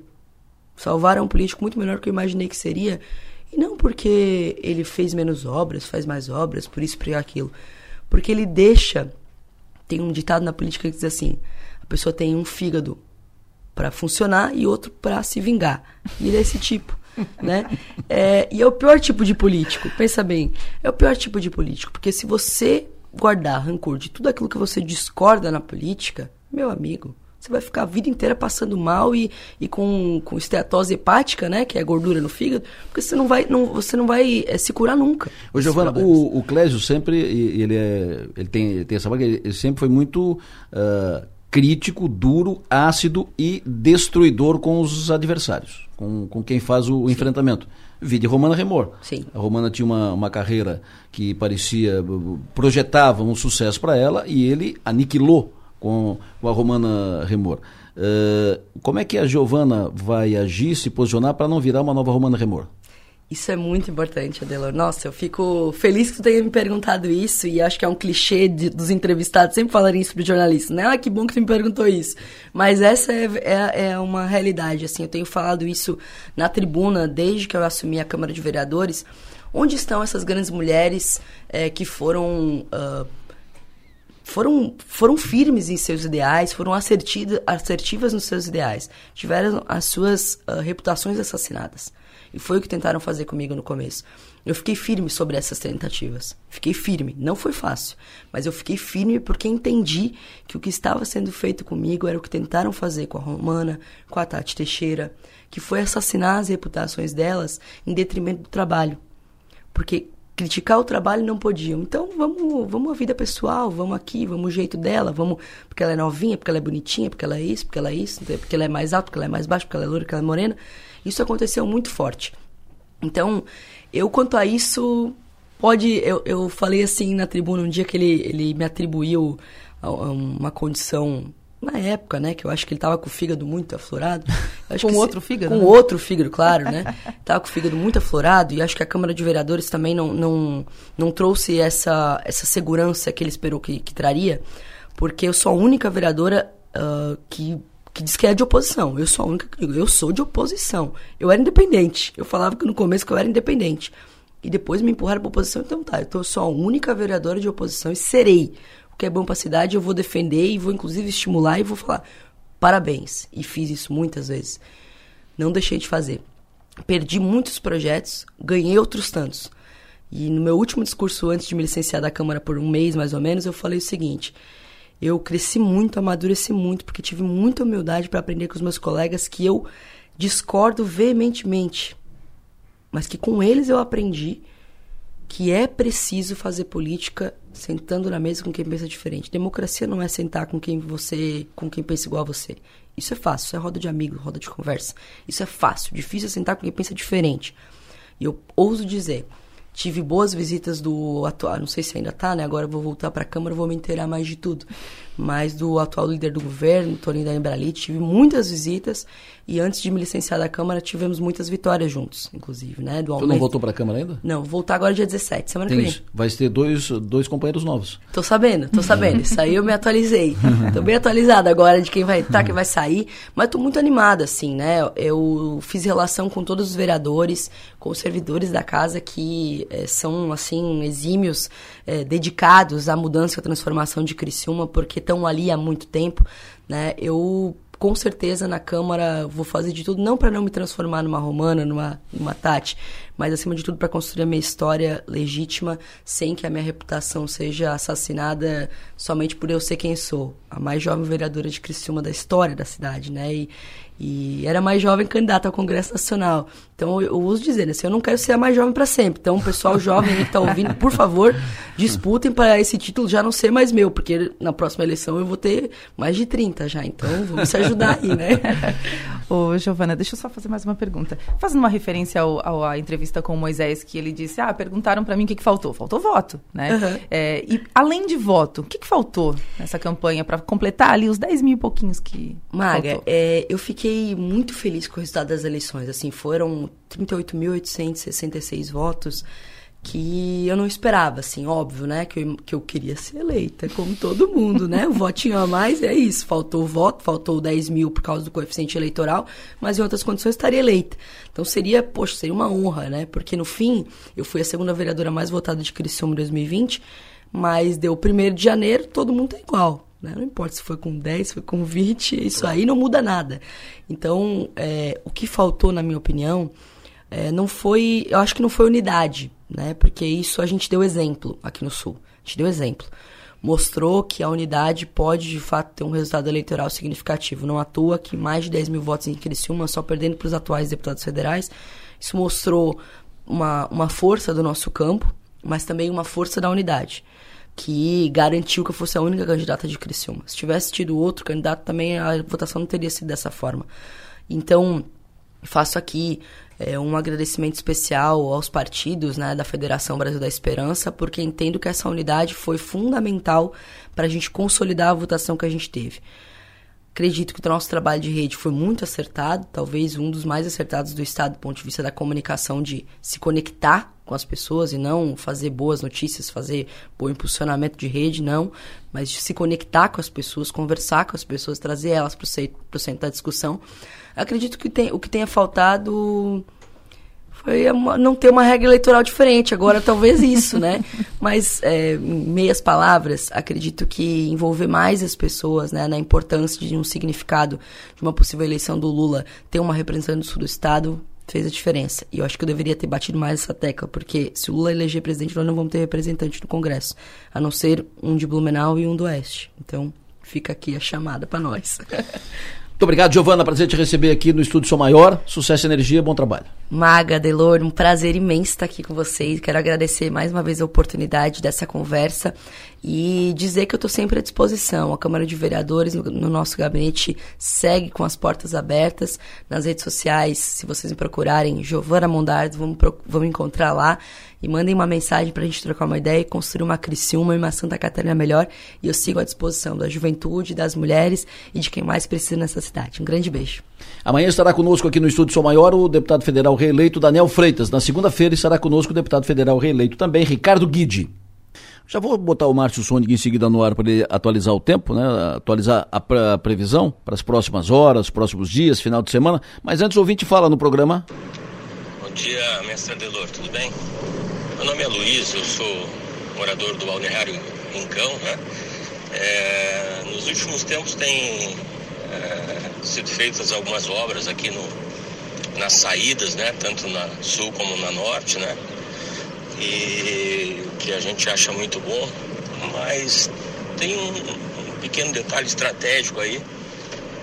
É, as pessoas ficam, né? São centenas de pessoas saindo da cidade todo dia é, e aí fica uma tranqueira, e agora de manhã, na saída da Zona Sul, até com bastante perigo a gente tendo passar no meio das máquinas, quando seria muito simples colocar um, um aviso, inclusive na rádio aí, em outros meios, é, qual o lado que vai estar liberado para a gente sair, né? Então a gente não fica trancado, congestionamento, não corre risco de, né? Fica uma coisa mais mais simples, mais fácil. A gente não atrapalha eles também que estão trabalhando. Só como sugestão, um aviso, uma coisa muito simples. Obrigado. Feito. Está dito. 95, sugestão dada. Vamos agora sim, Márcio. Alô, Adelor Lessa, da Rádio Som Maior. Bom dia a todos. E a tendência para hoje que esquente um pouquinho mais, vai ter uns 24, 25 a máxima, e, e tem chuva assim mais para tarde. Ali depois de meio-dia, a previsão coloca chuva, mudança de vento para sul, Aí teremos chuva hoje à tarde fraca, hoje à noite também. Aí a temperatura cai entre hoje à noite e amanhã de manhã. Amanhã, sexta-feira, um dia frio. Amanhã com tempo nublado, chuva mais pela manhã. Amanhã não passa dos 18 graus. E teremos tempo também nublado no sábado, friozinho, no máximo 21 graus. E sábado é mais nublado. Se chove é mais comecinho da manhã ou final da tarde. É um sábado até, até aproveitável durante o dia. Domingo também com o tempo bem nublado, alguma chuvinha fraca à tarde. Então, assim, gente, não tem aquela, aquela estabilidade, aquela segurança de tempo sem chuva nos próximos dias, não, tá? Ontem que a previsão ela não, não, né, não, não colaborou muito, que ontem não choveu, ficou apenas nublado, dizia que ia chover um pouquinho, mas não choveu.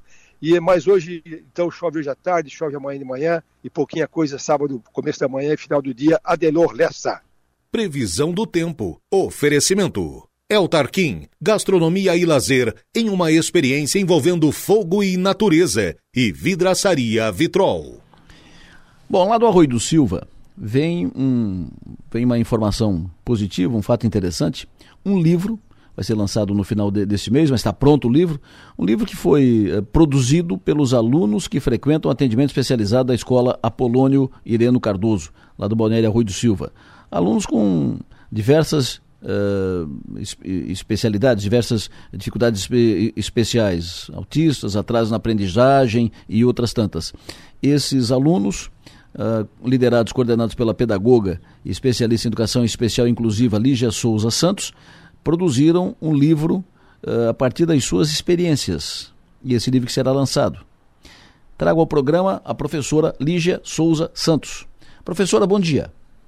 Bom dia, Delor. Bom dia ouvintes da Rádio Som Maior. Prazer tê-la aqui. Muito obrigado pela sua atenção, pela, pela disponibilidade. Me conta como é, que, como é que começou a ideia desse livro, o que, que é esse livro, uh, um livro que é, é, pela sua, pela forma, né, pelos envolvidos, né, é um livro que merece ser falado. Sim. Obrigado pelo convite, Adelor, fiquei muito feliz, né, pelo convite de vir aqui falar um pouquinho desse, desse trabalho que é muito é, importante, né, divulgar a inclusão hoje em dia é muito importante, né.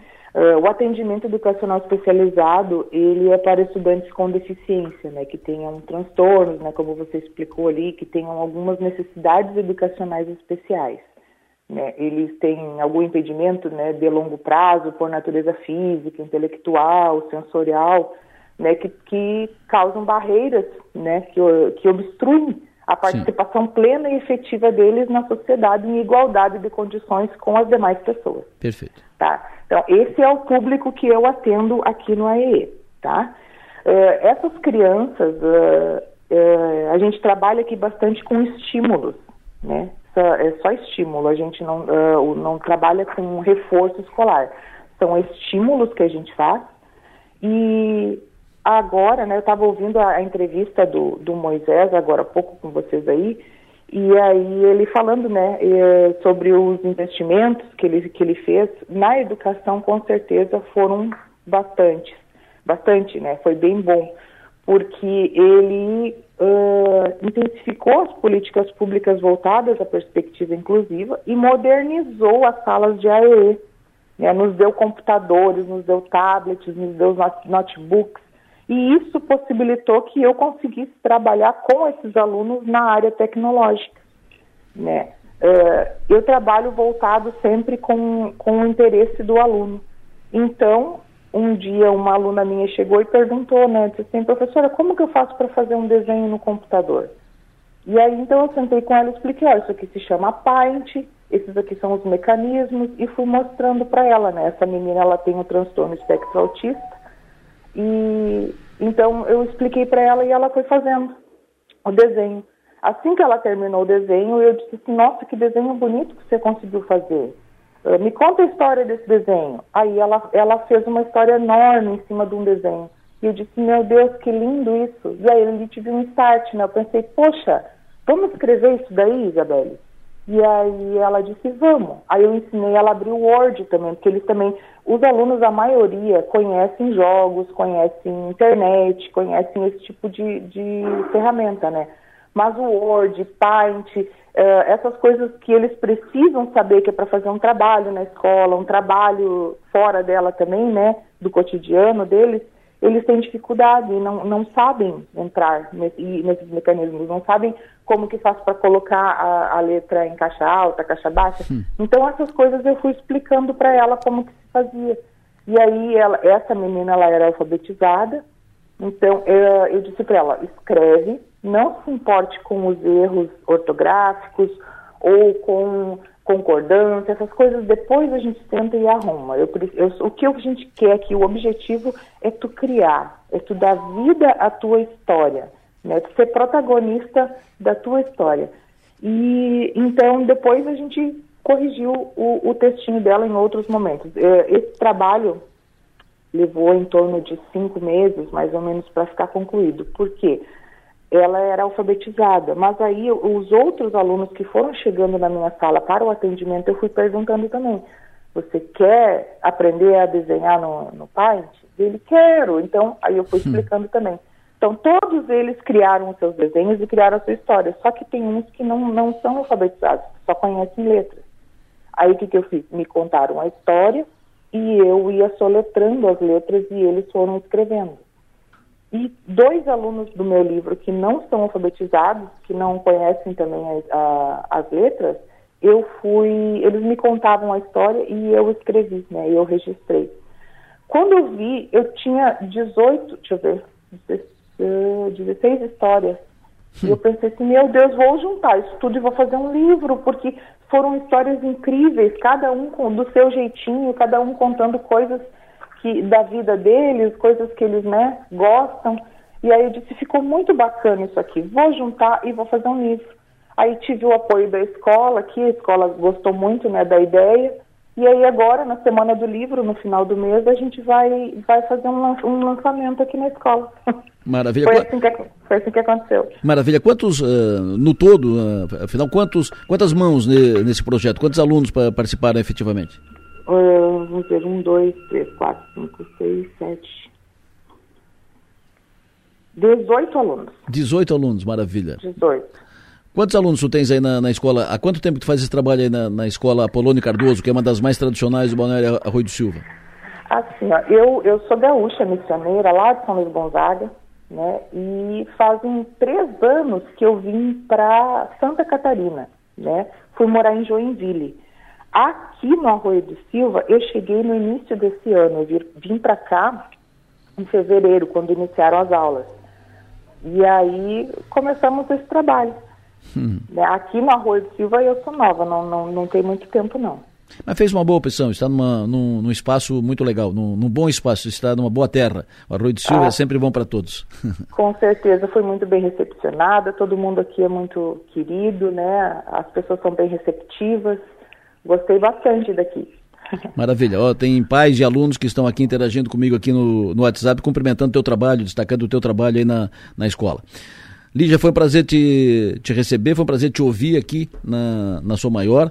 Parabéns pelo, pela iniciativa né, de valorização do, dos alunos.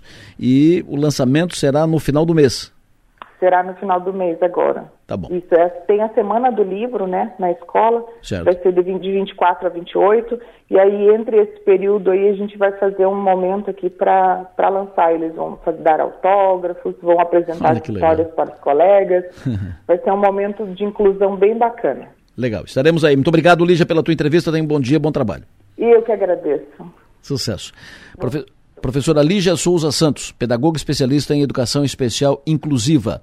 Ela é lá do Rio do Silva, falando sobre o livro que ela, junto com 18 alunos, alunos especiais, que produziram esse livro que será lançado no final do mês. Uma boa ideia, uma boa iniciativa. 913, Enio Bis, me conte como é que está a situação lá na, na, na ponte Anitta Garibaldi. As pessoas me, me falando aqui ainda sobre fila para lá, fila para cá e tal. E o que, que tem na SC 108? Pois é, Delor. Primeiro, Ponte Anitta Garibaldi. Desde terça-feira, mudança no trânsito, no traçado, principalmente para quem vem no sentido norte-sul, sentido Porto Alegre. O que acontece? Na terça-feira, primeiro, os caminhões e ônibus eles saíam do traçado, não passavam é, sobre a, a ponte Anitta Garibaldi e passavam sobre a ponte de Cabeçuda, o antigo traçado da BR-101. Agora não. A partir de agora, carros de passeio também. Então, todos os veículos, todos vão sair, não passam na ponte Anitta Garibaldi e vão pelo, pela ponte de Cabeçuda. Trânsito de lento, de lá para cá, sentido Porto Alegre. O trânsito lento, fila e aí, vendo isso, a CCR Via Costeira e a Polícia Rodoviária Federal resolveram fazer o seguinte: quando eles uh, constatam que há muita fila e trânsito muito lento, hum. parte vai para a ponte de Cabeçuda e parte eles liberam para passar sobre a ponte Anitta Garibaldi. Ah, então eles ficam alternando. Fica alternando. A primeira ordem é desvio total, mas quando eles percebem que há um trânsito muito lento, aí sim, aí tem uma divisão. Uma parte vai pela ponte antiga, o traçado antigo, é. e outra pela ponte Anitta Garibaldi. Eu fui terça-feira para Florianópolis, fui gravar essa entrevista com o governador Moisés, e observei isso, que uh, estava a ponte Anitta Garibaldi, né? É o sentido sul-norte, meia, uh, meia pista, e a, o, o, o, trânsito de lá para cá, norte e sul, era lá na ponte de Capixuda e também na meia ponte Porque Anitta já Garibaldi. tinha fila. Já tinha fila. Então, por senti, percebi isso na, na terça-feira já estava fazendo assim. É, eles já perceberam já que fazendo isso ia escoar melhor, né, o trânsito. Então a CCR fica administrando a fila ali. E a PRF também, Polícia Rodoviária Federal. Também. Já no sentido Florianópolis, sul-norte, Uh, vai uh, meia pista pela ponte Anitta Garibaldi, não tem Flui nenhuma bem. alteração. Flui bem, Flui sem problema. normalmente. Perfeito. Me fale sobre aqui a SC-108 é, aqui Cocal do Sul. A SC-108, bem uh, na saída de Uruçanga, ou para quem sai de Criciúma, na entrada de Uruçanga. Ali tem a, o bairro Bom Jesus, Adelor. É a curva do Oeste, uma curva perigosa, é, sinuosa, acentuada, e nesse trecho estão concentrados os trabalhos da duplicação da SC 108. Está em meia pista. Quem vem de Uruçanga, por exemplo, pega um morrinho e já dá de cara com cones e meia pista. É perigoso. Por isso que a gente hum. faz o alerta aqui no programa. Então, meia pista, bem na curva do S. É, na saída de Uruçanga, no sentido Uruçanga-Criciúma. Já no sentido Criciúma-Uruçanga, normal. Agora, tem um pouco além, um pouco à frente, sentido Uruçanga Criciúma, localidade de Santa Luzia. Ali não está em meia pista, mas tem cones no meio e motorista com uh, velocidade reduzida. Então, nesse trecho, há máquinas, há homens trabalhando. Tome cuidado, é o nosso alerta, alerta redobrado. São os trabalhos de duplicação da SC 108. Perfeito. Ainda sobre a obra da, SC 108, uh, fui, fui informado, fui inteirado que o ritmo ainda lento por falta de autorização de corte da vegetação. E desapropriação até o momento também uh, não tem nenhum problema com, com recurso, mas tem um problema com falta de autorização de corte da vegetação. Por isso a obra ali ainda está em ritmo lento, mas uh, a informação, e eu fui atrás disso quando uh, me informaram que estava devagar, quase parando, me informaram que não há problema de recurso. Recurso está garantido. E não há problema de nenhuma, de uma outra, nenhum problema na licitação, nada, nenhum outro problema. O problema é falta de autorização para corte da, da vegetação, o que faz atrasar um pouco e ritmo lento na obra. E a gente percebe isso, Adelor, porque eles estão alargando a pista. Isso. E aí precisa de autorização. Exatamente. E, e, não tem um andamento, não tem um segmento. Faz um pouco aqui, depois um pouco lá. Exatamente isso. A gente percebe. O motorista que passa ali percebe isso. Muito obrigado, Enio Bisso. Um abraço. Vamos falar de carne. Casa de Carnes Bistec apresenta cortes, dicas e segredos ao ponto do especialista, com Paulo Passos, da Rede Bistec de Supermercados. Hoje é quinta-feira, dia de falar de carne, falar com o especialista, o nosso carnívoro, Paulinho Roberto, Paulo Roberto do Bistec, da Casa de Carnes Bistec. Alô, Paulinho, bom dia. Bom dia, Delor. Bom dia, os ouvintes. Tudo Como certo? é bom estar aí às quinta-feira falando de carne. Imagina, sempre um privilégio, sempre bom, sempre uma, uma conversa inter interessante. Uh, o que, que, tu trouxe? E tu sempre trazendo novidades, né? Sempre trazendo novidade. Trabalhou bastante nas férias, semana passada voltou com uma novidade. O que, que tu trouxe hoje da, na manga? Delor, então hoje sim vamos trazer realmente uma novidade também, que foi um produto novo que foi introduzido no nosso portfólio. Hoje vamos falar de orgânico, Delor vamos falar de carne bovina orgânico. Né? Um carne, bem carne bovina orgânica. orgânica. tá, vai. Isso aí. falar de frango é fácil. Isso já, já, já era um mercado que já estava bem, bem consolidado, né? Claro. Nos últimos anos cresceu bastante. Agora, bovino orgânico é um grande desafio né? e é um produto bem novo. A gente acabou introduzindo agora isso no nosso mercado. Né? Então, eu linkei alguns pontos para comentar como que se faz para produzir uma carne bovina orgânica, né? Então, primeiro, a gente tem uma empresa especialista nesse negócio, que é a Corim Alimentos. Ela já tem um bom know-how no mercado de orgânicos, principalmente no frango, e agora trouxe isso para o bovino. Né? É uma empresa de São Paulo que atende todo o território nacional. E agora, ultimamente, nos últimos anos, introduziu aí o seu portfólio bovinos orgânicos. Esse é um mercado de orgânico que vem crescendo muito, então a gente e começou a enxergar isso com bons olhos e vimos que seria o momento de dar um passo, de apresentar aí para os consumidores uma carne bovina orgânica. Então, nesse caso, hoje eu vou comentar da picanha orgânica. Né? Quando a gente olha esse mercado, 2017 comparado aí a 2021, o crescimento de produtos orgânicos no Brasil ele mais do que dobrou. Ele cresceu 106%. Então, isso aí mostra como é uma categoria que vem, veio para ficar e é uma categoria aí que tem muito espaço para crescer, porque o consumidor vem sim em busca de um alimento mais saudável. Ah, mas o que é, né, uma carne orgânica bovina? Para ser considerada uma carne bovina orgânica, o que, que ela precisa ter, né? Então, eu linkei aqui alguns passos para dividir com nossos consumidores, né? Eles entenderem um pouquinho quando eles estiver levando um produto orgânico ou quando ele estiver lá na gôndola para tomar a decisão eles conhecerem um pouquinho desse processo do orgânico. O primeiro passo de tudo precisa ter uma empresa certificadora, credenciada, onde essa empresa ela é uma auditora que vai dar ou não o selo de orgânico. E ela só vai dar o selo de orgânico naquele produto se realmente comprovado através de análise de processos. Análise, quando eu falo, seria uma análise físico, química do produto e mais o processo lá no manejo aí ela pode ou não certificar aquela fazenda, aquele frigorífico. Né? E já para os produtores, precisa seguir um checklist de produção. Né? Então eu trouxe aqui só alguns deles, ele é bem extenso, mas eu trouxe alguns deles aqui. Primeiro, o gado precisa ser criado a pasto e não confinamento. Então, o que é o confinamento? O confinamento é um, é um gado que ficaria ali 24 horas recebendo comidas e suplementos, onde ele cresce num ritmo bem acelerado. Nesse caso, não, ele precisa ir a pasto. O pasto onde ele está inserido não pode receber nada de aplicação de agrotóxico. Aqueles agrotóxicos para matar as ervas da linha que tem, não pode. O próprio pasto, para receber o crescimento, não pode receber fertilizantes químicos, o adubo e a ureia, que são os mais conhecidos. O gado ele também não pode ser vacinado com antibióticos, então ele, ele é imune disso, ele não pode ser recebido antibiótico.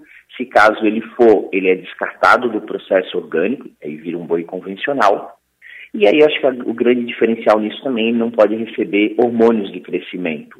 Então, isso num processo produtivo convencional, o gado recebe rações à base de suplementos que têm hormônio. Nesse caso, não. Quando até comparado uma idade de de um bovino convencional, com dois anos hoje sai um bom bovino. No caso do orgânico, eles precisam de no mínimo quatro anos aí para produzir um orgânico. Né?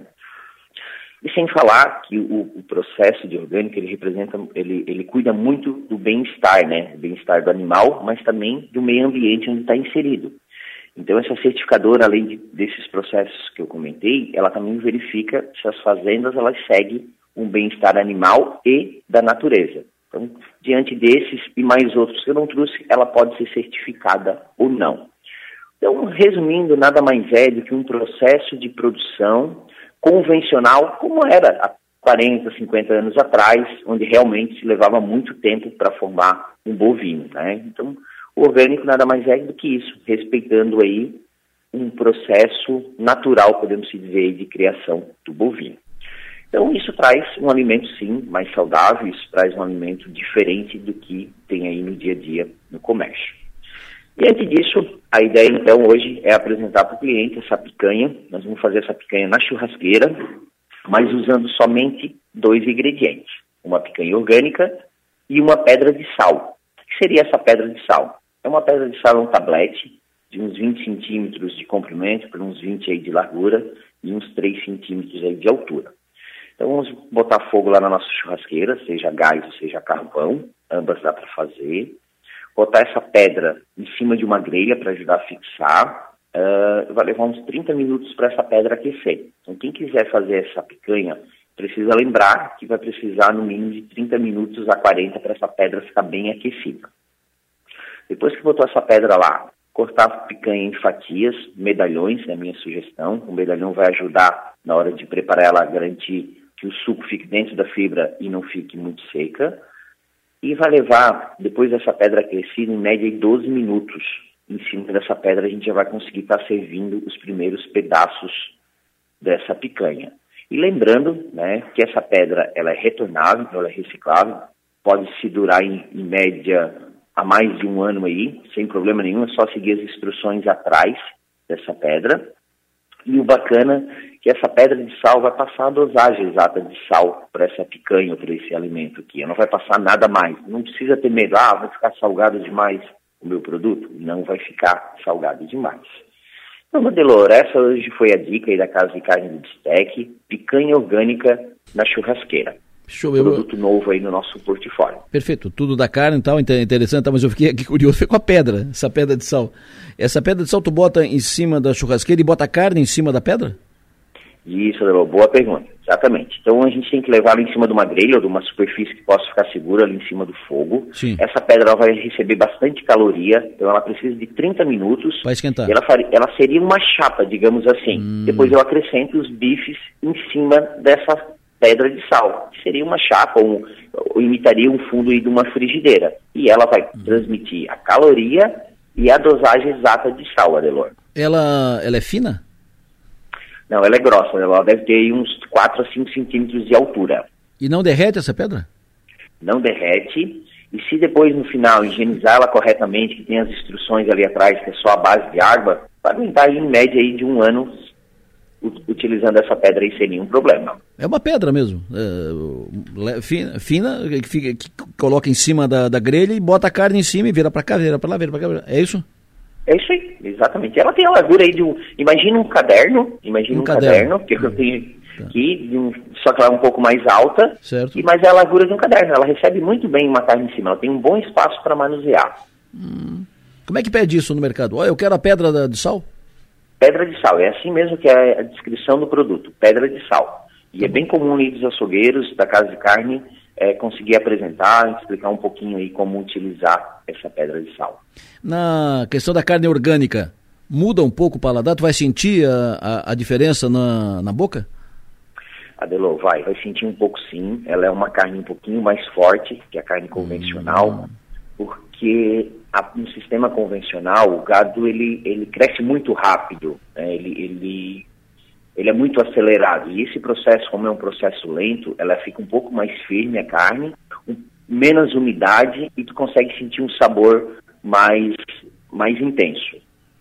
Hum. Quem já consumiu o frango orgânico, ele é um pouco mais firme do que um convencional e tem um gostinho um pouquinho mais forte, hum. o bovino ele também transmite essa mesma sensação. Tá bom. Paulo inventando moda aí, Tá bom.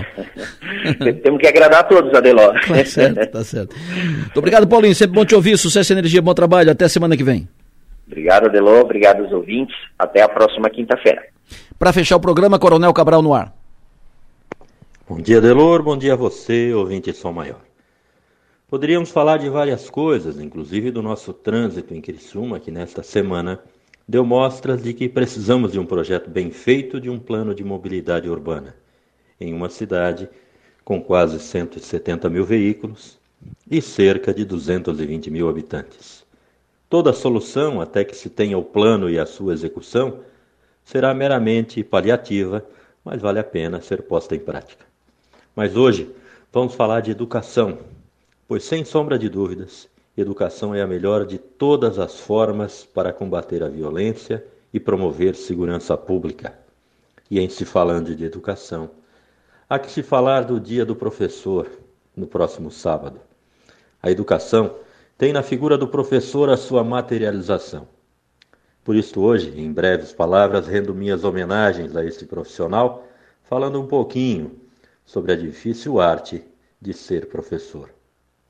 O grande filósofo pescariano bravense John Arthur, João Arturo, meu avô, dizia o seguinte: dois tipos de pessoas são fundamentais para que o mundo funcione bem. Uma é aquela que partilha, aquela que dá de si. A outra é aquela que educa, aquela que ensina para o bem. Estas duas qualidades são preponderantes naquele que quer viver da arte de ser professor. Ser professor é dar de si, é educar para o bem, educar para a tolerância e para o respeito às boas práticas de convivência humana. Minha mãe foi professora do ensino fundamental do antigo primário por 30 anos. Com ela, aprendi a escrever e ter gosto pela leitura, e principalmente a respeitar a nobre arte de ser professor. Que honra ser filho de professora, meus caros ouvintes. Professor é aquele que conduz o aluno pela mão até uma grande janela. Na beira desta janela, ele mostra ao seu aluno o horizonte, informando que lá no horizonte está o abrigo para todos os sonhos e que todos, indistintamente, têm o direito de sonhar, cabendo ao professor a grande missão de ajudar o aluno a construir a ponte entre esta grande janela e o horizonte que abriga todos os sonhos. Tenho a certeza plena de que a violência não prospera a passos largos, porque, mesmo que uma criança não possua amparo familiar ou alguém que lhe dê a direção, haverá sempre um professor à sua espera. Parabéns àqueles que, com o dom da docência e da decência, levantam-se todos os dias, lavam suas faces e, mesmo aviltados em seus salários e condições de trabalho, seguem em frente na dura arte de ensinar. Por hoje é isto. Minha continência especial a todos os professores que me ajudaram a chegar até aqui, pois certamente carrego um pedaço de cada um deles comigo. Até nosso próximo comentário. Cidadania e Segurança. Oferecimento: Celesp, Materiais Elétricos e Iluminação. E Ceprag, Cooperativa de Eletricidade de Praia Grande.